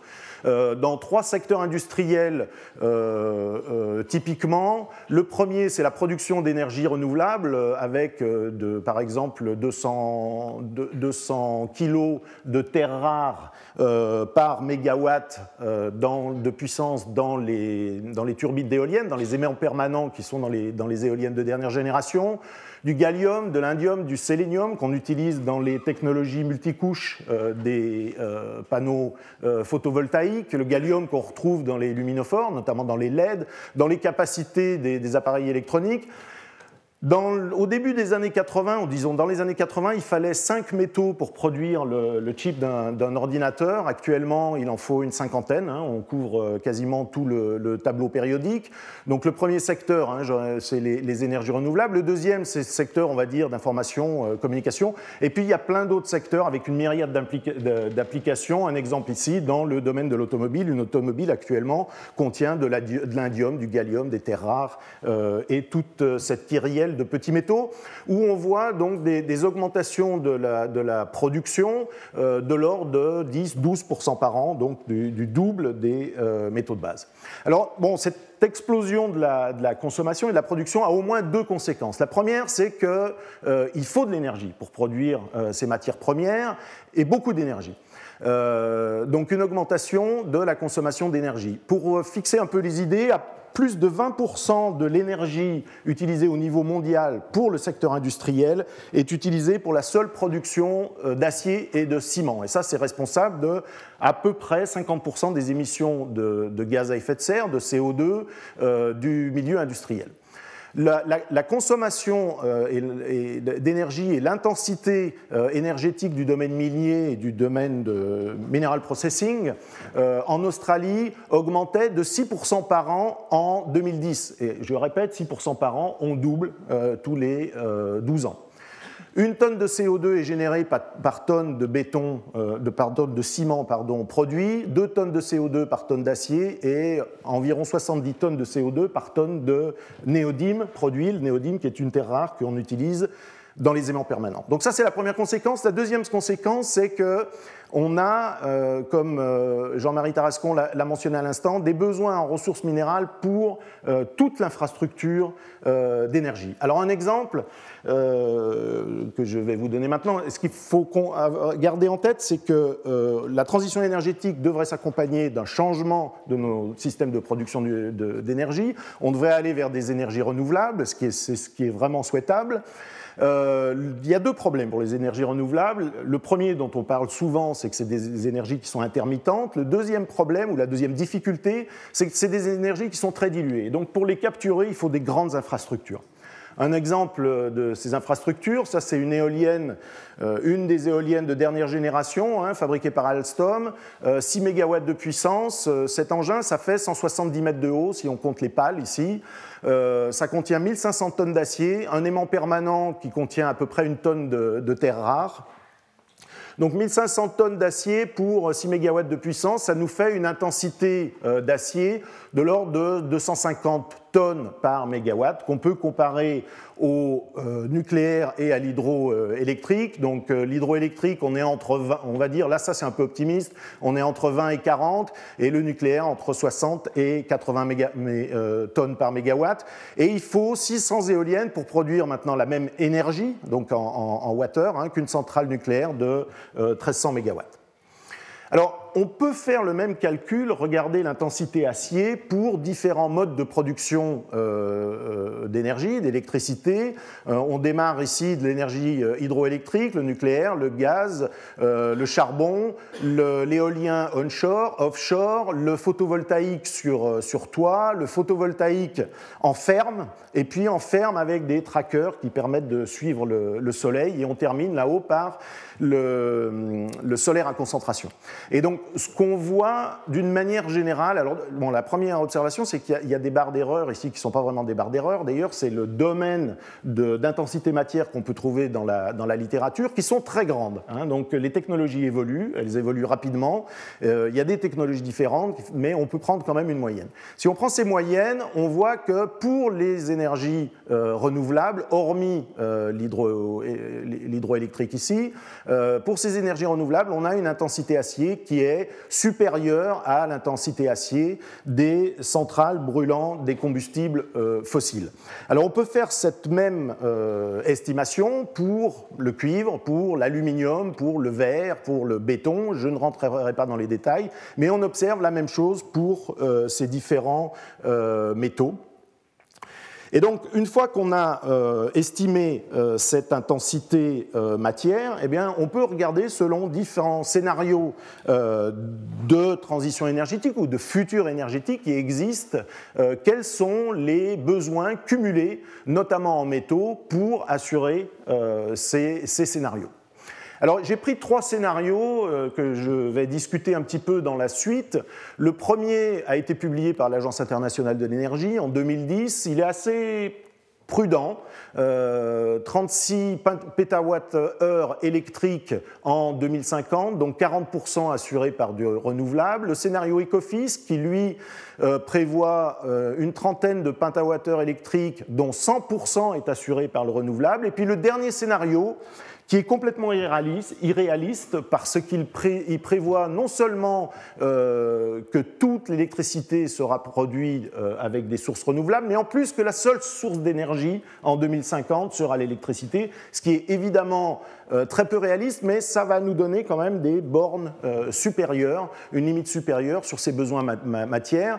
Et donc, comme on utilise uniquement de l'électricité, eh bien, on a évidemment une production ici qui est beaucoup plus importante que dans les deux autres scénarios. Alors, bon, brièvement, les résultats, euh, je les montre ici pour le cas du cuivre. Il s'agit de la quantité de cuivre cumulée euh, que l'on doit produire d'ici 2050 euh, hein, pour suivre le, scénario proposé. On s'aperçoit que dans le cas du scénario Garcia-Olivares, en rouge, on est à 210 millions de tonnes de cuivre qui doivent être fournies d'ici 2050, ce qui correspond, ces 210 millions de tonnes, à 13 euh, fois la production 2010 qui est représentée par euh, cette ligne euh, grisée ici. Dans le cas des autres scénarios, on est un peu plus raisonnable, 70 millions de tonnes pour le, pour le scénario Ecofis, 32 millions de tonnes pour le scénario de l'Agence internationale de l'énergie. Et puis on a des tendances évidemment qui sont similaires pour euh, l'acier et pour euh, l'aluminium, où on est entre 3 et 6 euh, années de, de, production. ici, on monte, comme dans le cas du, du cuivre, à une dizaine d'années de production. Alors, Bon, pour l'observation qu'on fait au premier ordre, c'est que d'ici 2050, hein, je répète, ces quantités cumulées d'acier, d'aluminium, de, cuivre, euh, de ciment euh, pour la production d'énergie renouvelable éolienne et solaire pourraient être équivalents à 13 années de production 2010. Alors, Bon, c'est un chiffre qui peut paraître euh, énorme. Euh, il ne faut pas oublier que la production augmente au cours du temps. Donc euh, j'ai pris 2010, si j'avais pris 2015, les, quantités auraient été un, petit peu moindres. La deuxième chose, c'est que ce n'est pas seulement une question de réserve, c'est un stock hein, qu'il faut produire ici, mais il faut être capable d'assurer le flux de production.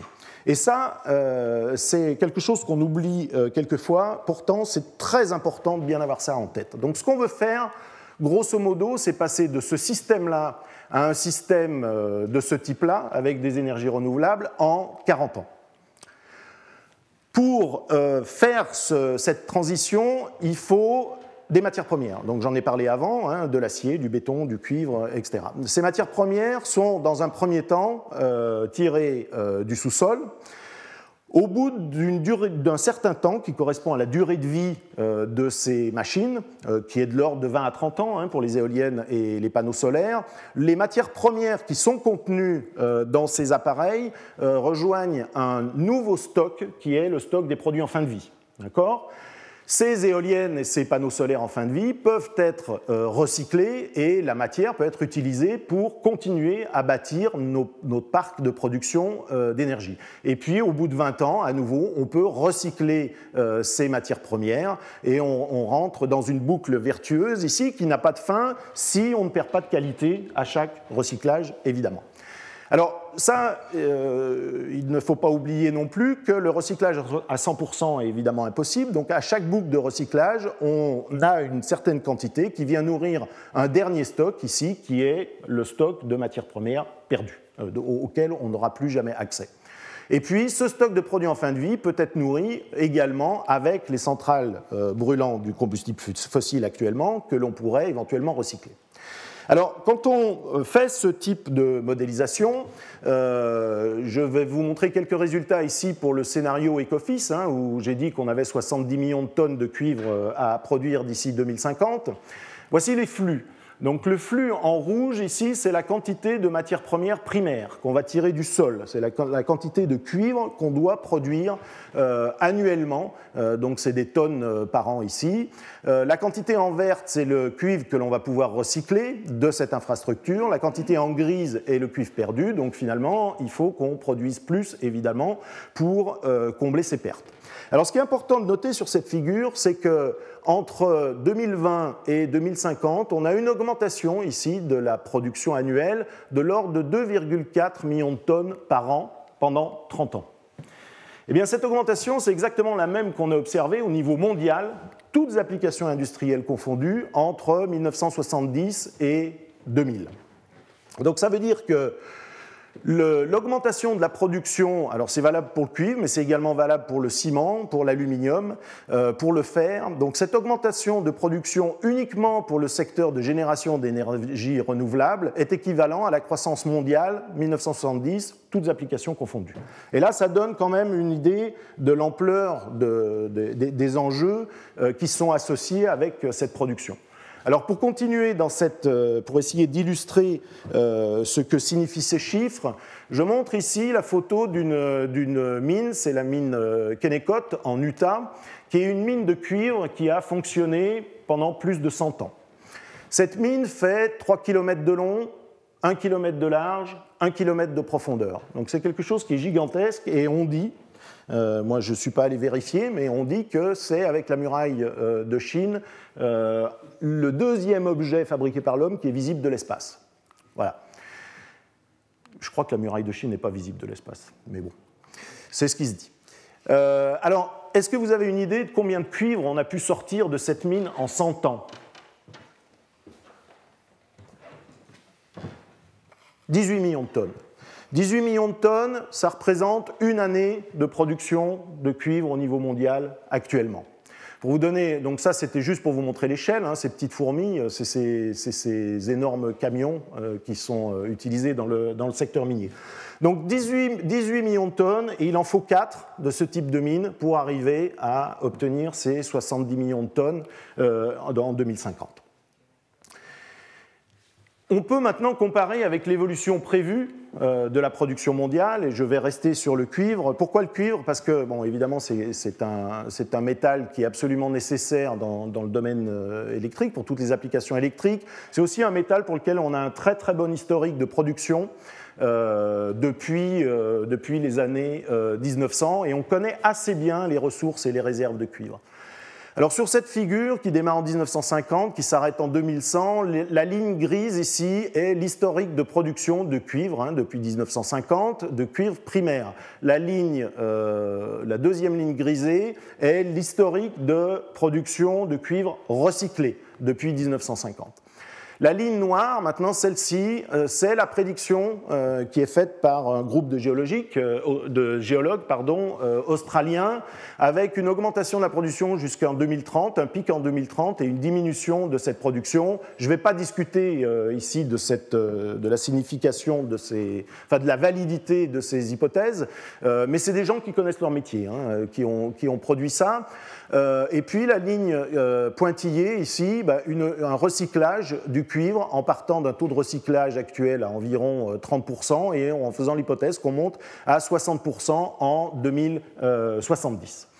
Sur, ces figures, maintenant, j'ai représenté en, ligne colorée la différence entre la production mondiale et ce dont on a besoin pour les différents scénarios énergétiques. Donc finalement, la production qu'on va réserver, la production de cuivre qu'on va réserver pour l'infrastructure d'énergie renouvelable se situe entre ces deux courbes. Elle est relativement raisonnable dans le cas de, l'Agence internationale de l'énergie. Dans le cas d'Ecofis, vous voyez qu'on arrive quand même à des quantités qui deviennent significatives. Et puis, dans le cas euh, Garcia Olivares, ça devient quasiment n'importe quoi. On est à un quart de la production mondiale de cuivre qu'il faudrait euh, réserver uniquement pour euh, la production d'électricité. Ce bump ici indique simplement que j'ai considéré qu'en 2050, on gardait la puissance de, production constante.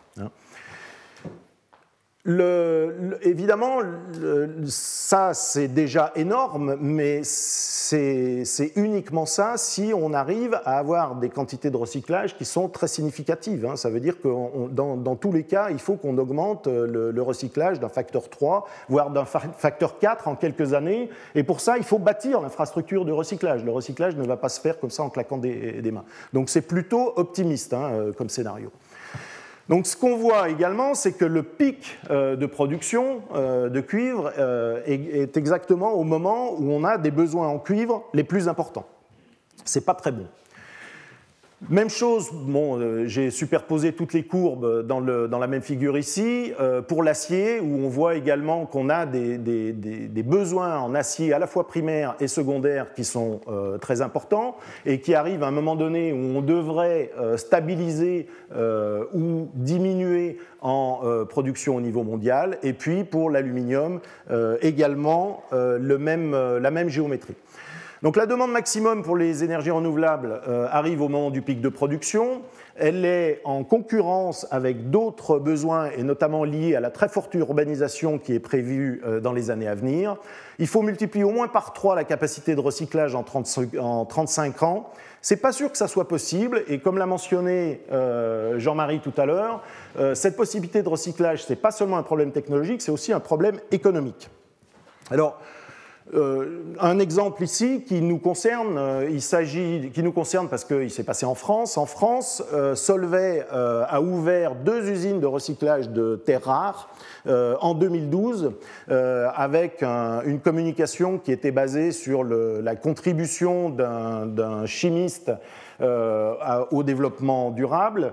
Quatre ans plus tard, ces, usines ont fermé. Euh, Solvay ferme ces usines pour deux raisons. La première, le coût euh, de production euh, des terres rares qui était trop élevé au prix euh, actuel des terres rares. Donc euh, ce prix était très élevé en 2012, il a chuté pendant 4 ans et au prix de 2016, ça n'était plus intéressant. La deuxième raison, c'est le passage des luminophores, des, lampes fluo compactes, au LED. Solvay recyclait à partir des, des lampes fluo compactes l'évolution technologique a fait qu'on est passé à un autre système, donc il n'y avait plus de euh, ressources. Un autre exemple, en 2016, le, fer primaire chinois, qui est produit à grand renfort de charbon, euh, était compétitif par rapport à l'acier recyclé européen, qui lui est produit euh, avec des, émissions de, gaz à effet de serre bien moins importantes. Mais en 2016, on voit aussi la première usine française de recyclage de pneus en hydrocarbures et en charbon qui s'est implantée sur notre territoire. Alors que la technologie était connue depuis longtemps, hein, il s'agit d'une pyrolyse, euh, en 2016, on sait faire ça à un coût euh, rentable. Donc tout ça pour dire que quand on parle de matières premières, quand on parle d'énergie, euh, la dimension économique est absolument, doit absolument être prise en compte. L'économie, mais également euh, une dimension géopolitique. Euh, sur cette euh, figure, j'ai classé ici les réserves connues de cuivre selon différents codes de couleur qui correspondent à des niveaux selon les critères qui ont été proposés au niveau mondial de, de Resource Governance qui euh, implique à la fois des dimensions environnementales et puis des dimensions légales, euh, notamment concernant les, pratiques euh, de, production et, ce genre de choses. Et ce qu'on voit, c'est qu'on a au moins un tiers des réserves de cuivre ici qui, connues qui sont localisées dans des pays présentant des problèmes de gouvernance. Donc ça, c'est évidemment un risque supplémentaire d'approvisionnement. C'est pas parce que, seulement parce qu'on a la réserve euh, que l'on sera capable d'amener euh, et de produire les matières premières euh, dont on a besoin. Alors, cette situation, telle que je la décris, clairement, elle peut devenir encore plus problématique, ou en tous les cas encore plus... Enfin, la pression peut, peut augmenter, notamment parce qu'on développe des nouvelles technologies qui peuvent être très matériel intensives. Un exemple ici, les éoliennes dont j'ai parlé tout à l'heure, on envisage de les mettre sur des barges flottantes qu'on pourrait éloigner des lignes de côte pour avoir des conditions de vent meilleures, euh, pour éviter l'ancrage euh, au fond de la mer, etc. Cette barge pèse elle-même 1500 tonnes d'acier. Donc en fait, on double l'intensité acier euh, dans ce cas-là, euh, intensité qui est ramenée à une unité de puissance. Et puis parce qu'on a des besoins additionnels, évidemment. Moi, j'ai parlé ici de, la production, mais euh, il faut probablement parler du stockage, il faut parler du transport d'électricité. pour vous donner un, ordre d'idée, le, le 10 Years Development Plan au niveau européen prévoit de construire 42 000 km de lignes de tension uniquement en Europe d'ici 2000 25.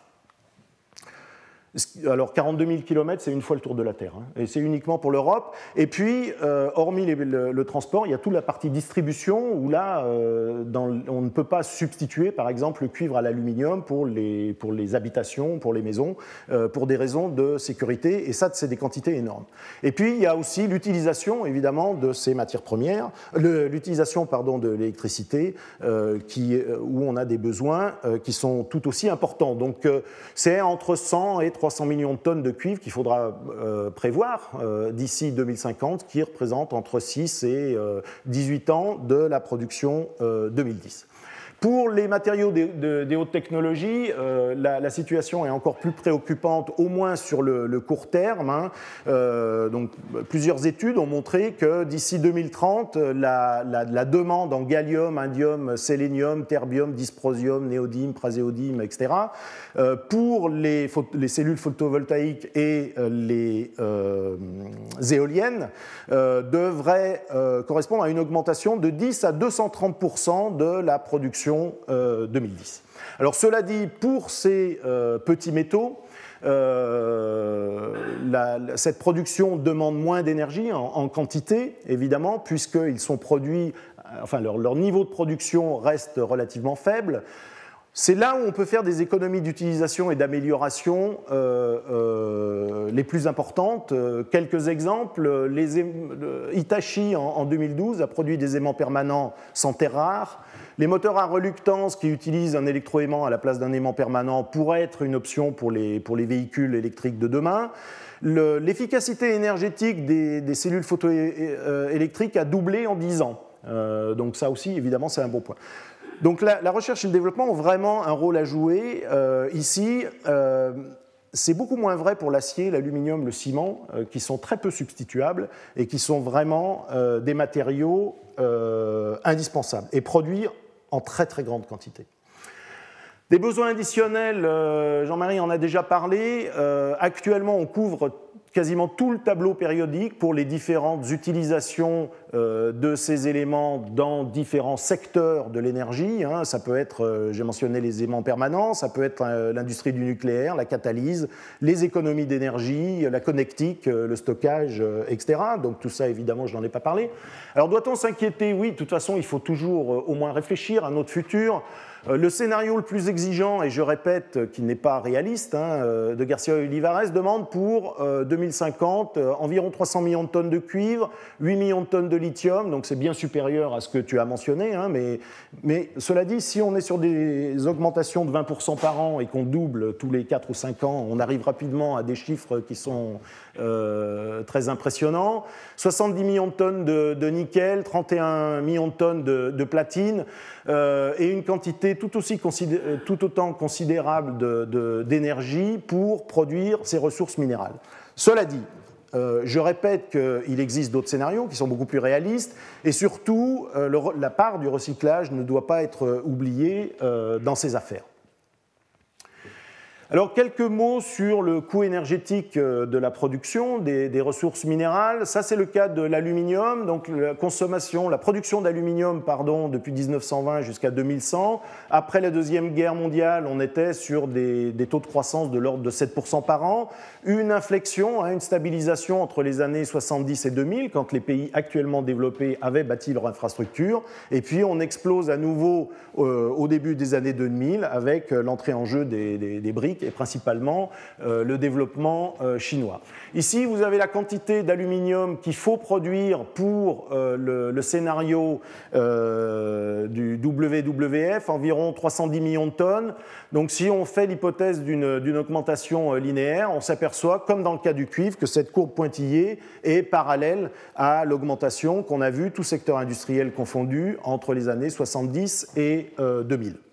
Alors, si on parle d'énergie, euh, l'énergie primaire euh, pour produire l'aluminium est environ de 210 mégajoules par kilo. Euh, donc, ça représente, ces 310 millions de tonnes, environ 10 milliards de barils d'équivalent barils de pétrole qu'il va falloir réserver, enfin utiliser pour produire cet aluminium. Vous avez une idée en combien de temps on produit ces 10 milliards de barils de pétrole? En un temps relativement court de 5 mois. Euh. Donc c'est pas, enfin, je vous laisse euh, décider si c'est beaucoup ou pas.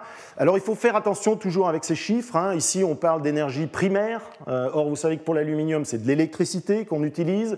Donc en fait cette énergie primaire elle est de 210 de mégajoules par kilo. L'énergie réellement utilisée elle est de 90 mégajoules par kilo. Hein. c'est simplement la transformation d'une énergie fossile en électricité.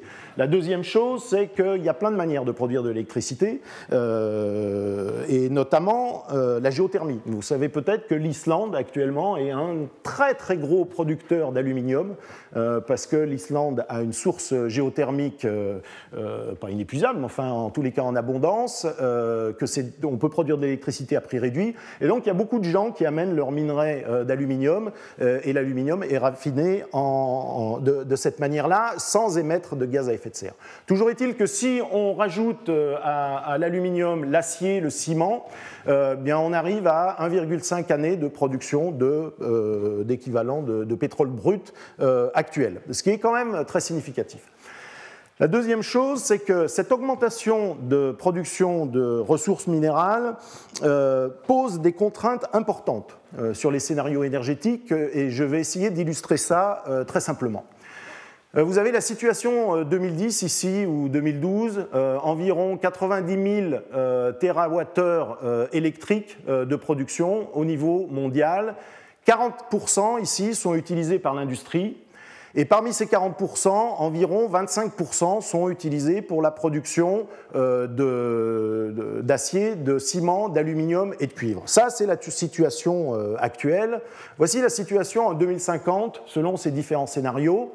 Euh, donc selon l'Agence internationale de l'énergie, on augmente la, production globale d'électricité, alors que selon le scénario WWF, on la diminue. Et le fait de diminuer cette production euh, globale euh, d'énergie de, 90 000 à environ 70 000 TWh fait que la production maintenant d'acier, de béton et de, cuivre représente 50% de l'énergie utilisée par le secteur industriel. Et évidemment, si on passe de, disons, 25 à 50 eh ben, il va falloir économiser beaucoup euh, d'énergie. Où ça? On ne sait pas trop. Donc, à mon avis, ce scénario n'est pas viable simplement parce que ça ne permet pas de produire les matières premières dont on a besoin. Et on ne parle pas de produits euh, exotiques ici, hein. on, parle d'acier, de ciment et de choses comme ça. Donc, ces 29 300 TWh, à mon avis, sont trop faibles. Euh, on serait plus proche de euh, ces, productions-là, euh, du scénario Garcia-Olivares, mais dans ce cas-là, c'est la quantité de matières premières qui devient problématique. Voilà. Bon, euh, voilà. Alors quelques mots euh, encore sur le, coût énergétique de la production. Euh, pour produire une matière première à partir du sol, pour l'extraire du sol, on a une roche ici qui contient des minéraux qui eux-mêmes contiennent un métal. Donc il faut d'abord extraire la partie minerai, produire les, extraire ce minéral, et ensuite faire la chimie qui permet de produire le métal. C'est clair? Donc on a deux parties ici. On a une partie qui correspond à la dilution et dont, le, travail minimum pour extraire euh, ce minéral varie en RT log de 1 sur la concentration, et puis une partie ici qui correspond simplement à, moins le delta G0 de formation du minéral euh, à partir de ces euh, composants. Alors je représente sur cette figure maintenant, euh, en, fonction de la concentration, on est à 100% ici de métal, et puis on diminue les concentrations en allant de la droite vers la gauche, la quantité d'énergie qu'il faut. Ici, vous avez l'or et le platine euh, qui demandent des quantités d'énergie euh, très importantes. Ici, vous avez les oxydes communs de fer, d'aluminium et de, je ne sais plus, le dernier. Ça me reviendra. Mais vous voyez qu'on a une relation euh, log normale hein, en fonction de, la concentration. Et puis la deuxième partie ici, la partie, euh, la partie euh, chimique, G de formation, suit cette évolution parce qu'on passe de minéraux natifs à des sulfures, sulfates et à des oxydes dans ce cas-là. Alors quand on fait la somme euh, de ces deux contributions, on obtient, ben on voit pas, on obtient une ligne jaune euh, qui, fait, euh, qui, est de ce type-là, et les données réelles sont représentées ici, puisque ça c'est une quantité minimum, hein, et ça c'est les données réelles. Donc on s'aperçoit qu'il faut multiplier la quantité minimale par 5 pour avoir les données réelles. Ça nous donne une idée de l'efficacité euh, de, la métallurgie et euh, du concassage des roches actuellement, qui est d'environ 20%. Donc il y a matière à, aller avoir une amélioration. Euh, ce genre, de, formalisme nous permet également de voir que dans le cas du cuivre, euh, on était, il y a une centaine d'années, disons dans les années 1920, on, utilisait du cuivre concentré à 3%. Actuellement, on est passé sous les 1% au niveau mondial. Donc on voit que les jours sombres sont devant nous, puisqu'on rentre dans une zone où l'augmentation de l'énergie pour produire le cuivre euh, devient très importante avec une diminution, euh, de, avec une diminution de la concentration. Et, vous voyez cette diminution de la concentration, 3% hein, en 1900 au niveau mondial. Actuellement, on arrive à, on est passé sous 1% et on va rapidement arriver dans des zones encore plus faibles, ce qui va poser des problèmes énergétiques certains.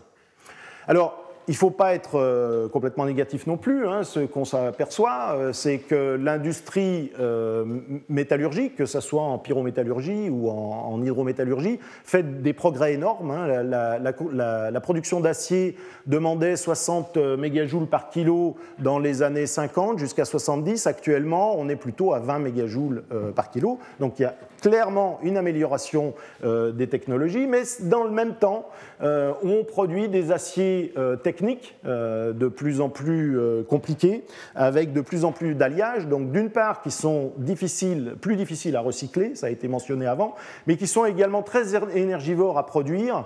Euh, par exemple, l'industrie automobile utilise des aciers qui demandent une cinquantaine de mégajoules par kilo pour être produits, et ça monte jusqu'à 300 mégajoules par kilo pour des aciers inox, par exemple.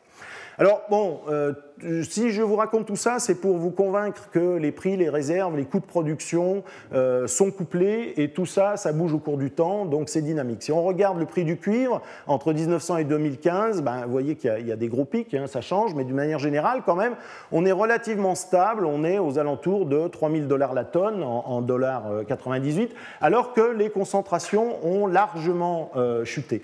Donc si on arrive à garder un prix constant, c'est clairement de l'amélioration technologique. Ça a un impact euh, assez. Euh, enfin, ça a un autre impact très important c'est que si on est capable d'extraire du cuivre dans des roches à 3% au même prix, eh bien, on augmente les quantités de réserves disponibles, puisque la quantité de cuivre disponible à faible concentration est beaucoup plus importante que la, quantité de cuivre euh, disponible à haute concentration. Donc ça, ça nous permet d'augmenter les réserves. Hein. On avait 25 millions de tonnes de, cuivre de réserve en 1900. Actuellement, Actuellement, on est à 700, 750 millions de tonnes, mais ce n'est pas du tout indicatif d'abondance parce que dans le même temps, on augmente la quantité d'énergie à utiliser pour le produire. On augmente donc les émissions, euh, évidemment, et ça, tôt ou tard, ça aura un impact sur le, sur le prix, euh, et, évidemment, tout ça est euh, couplé. Donc le prix, les réserves, les coûts, la, demande, la production, l'intensité énergétique, la part du recyclage par rapport à la production primaire, les technologies, les enjeux géopolitiques, les impacts environnementaux sont des choses couplées et varient au cours du temps. Tout ça, c'est dynamique. Et si on veut avoir une vision du futur, euh, à peu près raisonnable, eh bien, il faut absolument avoir une possibilité de modélisation euh, qui intègre tous ces aspects. Et une modélisation qui est capable de reproduire ce qui s'est passé euh, depuis 1900. Il n'y a aucun modèle économique qui est capable de faire ça actuellement. Alors, un exemple très brièvement hein, de, ce type de modélisation, nous on utilise des modèles qu'on appelle proies prédateurs qui sont dérivés de, d'écologie des populations, euh, vous connaissez peut-être ça. Euh, donc on a des loups et des moutons ici, euh, et quand les loups et les moutons commencent à jouer ensemble, eh bien, le nombre de moutons et le nombre de loups varient de manière cyclique, c'est-à-dire le nombre de proies ici augmente et puis diminue, et le nombre de prédateurs est décalé. Quand les proies diminuent, le nombre de prédateurs diminue, quand le, nombre de prédateurs diminue, le nombre de, de proies augmente, etc. Donc on a, ça c'est assez bien décrit avec deux équations euh, différentielles qui sont couplées. Ça, c'est l'évolution de la population euh, de lapins ou de moutons ici, l'évolution de la population de nous avec un, taux de natalité et un taux de mortalité. Alors pourquoi je vous parle de ça? Parce qu'on peut faire l'analogie directe avec les ressources minérales en disant la proie, euh, c'est la ressource qu'on va chercher dans le sol, et ça, ça va être l'évolution de la ressource au cours du temps, et puis le prédateur, c'est la richesse ou le capital de l'industrie productrice euh, et l'évolution de ce capital est donnée par cette deuxième équation. Donc on a un terme qui correspond à la régénération de la réserve. Alors évidemment, les réserves fossiles ne se régénèrent pas comme des loups ou comme des lapins. Euh, par contre, ce qu'on voit, c'est qu'on a une régénération constante au cours du temps depuis une centaine d'années, avec un taux de croissance qui est assez constant et qui suit celui de la production, qui est dû à deux facteurs, de nouvelles découvertes, et je répète, la diminution des concentrations des gisements euh, exploités. Ça, c'est la partie production de métal, hein, donc c'est en, en, tonnes par, euh, par année. Euh, cette partie-là, c'est la création de capital, donc c'est les revenus de l'industrie minière, par exemple, et ça, c'est les coûts de production.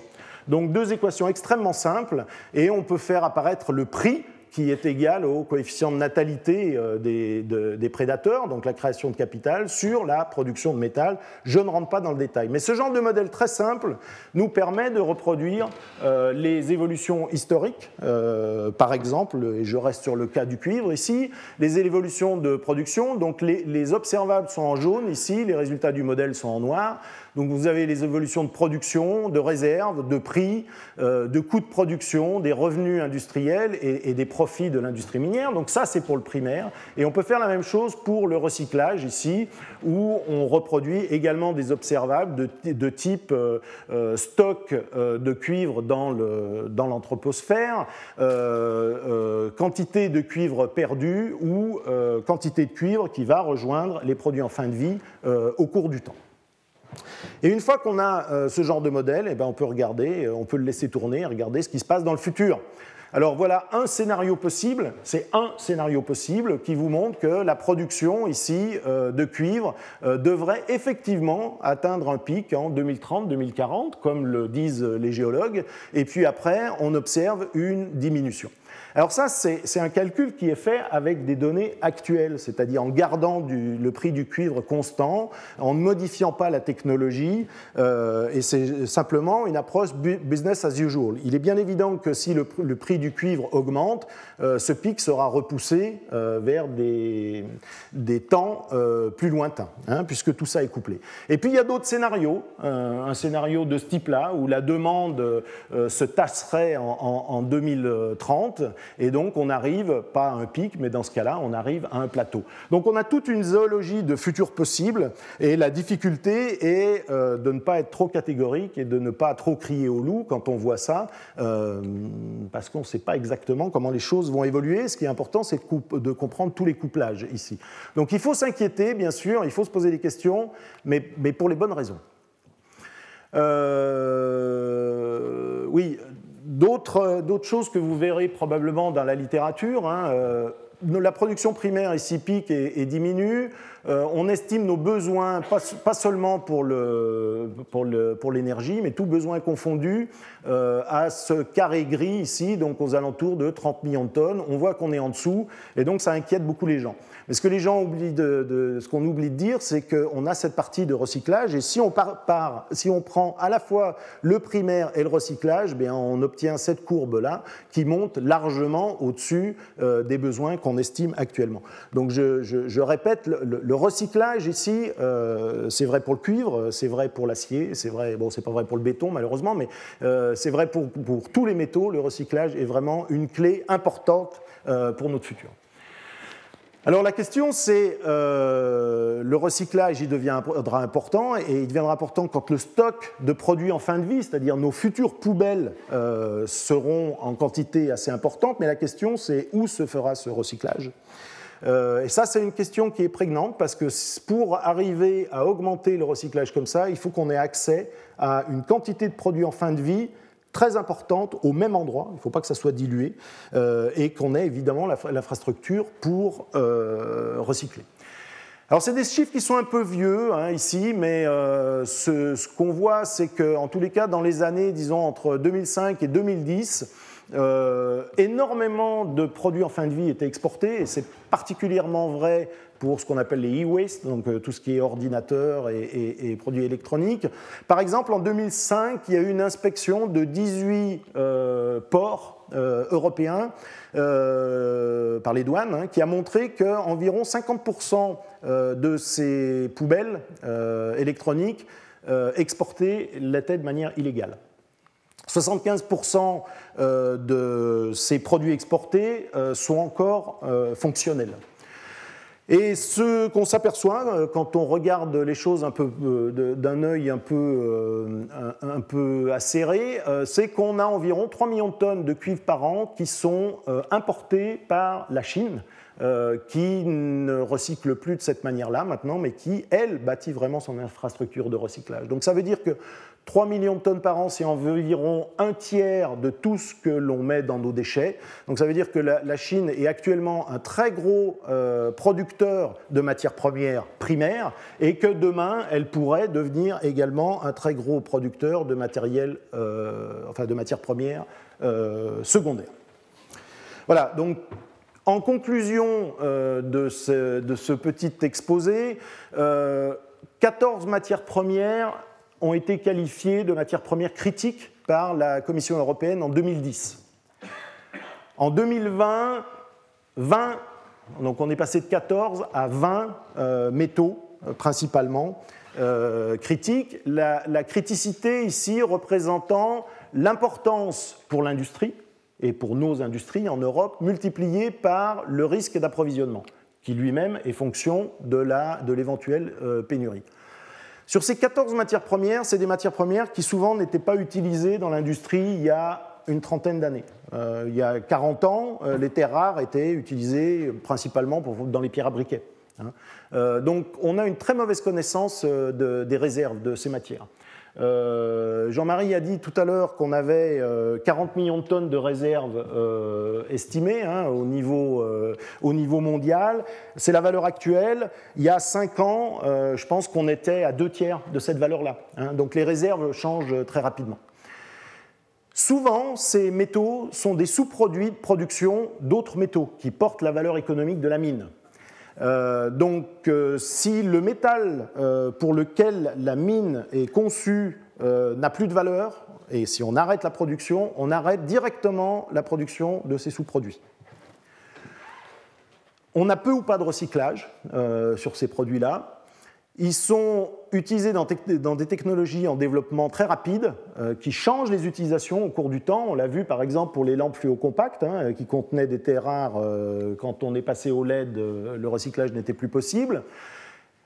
Et c'est ces technologies qui présentent les potentiels de réduction d'usage et de substitution les plus importants. Et puis à l'autre bout du spectre, on a ces matières premières de base dont je vous ai parlé aujourd'hui qui n'inquiètent personne, qui ne montrent pas de signe de pénurie, peut-être excepté le cuivre, qui présentent des niveaux de recyclage élevés. Hein. Euh, l'acier, euh, l'aluminium sont recyclés, on va dire, à 50% ou un petit peu moins au niveau mondial.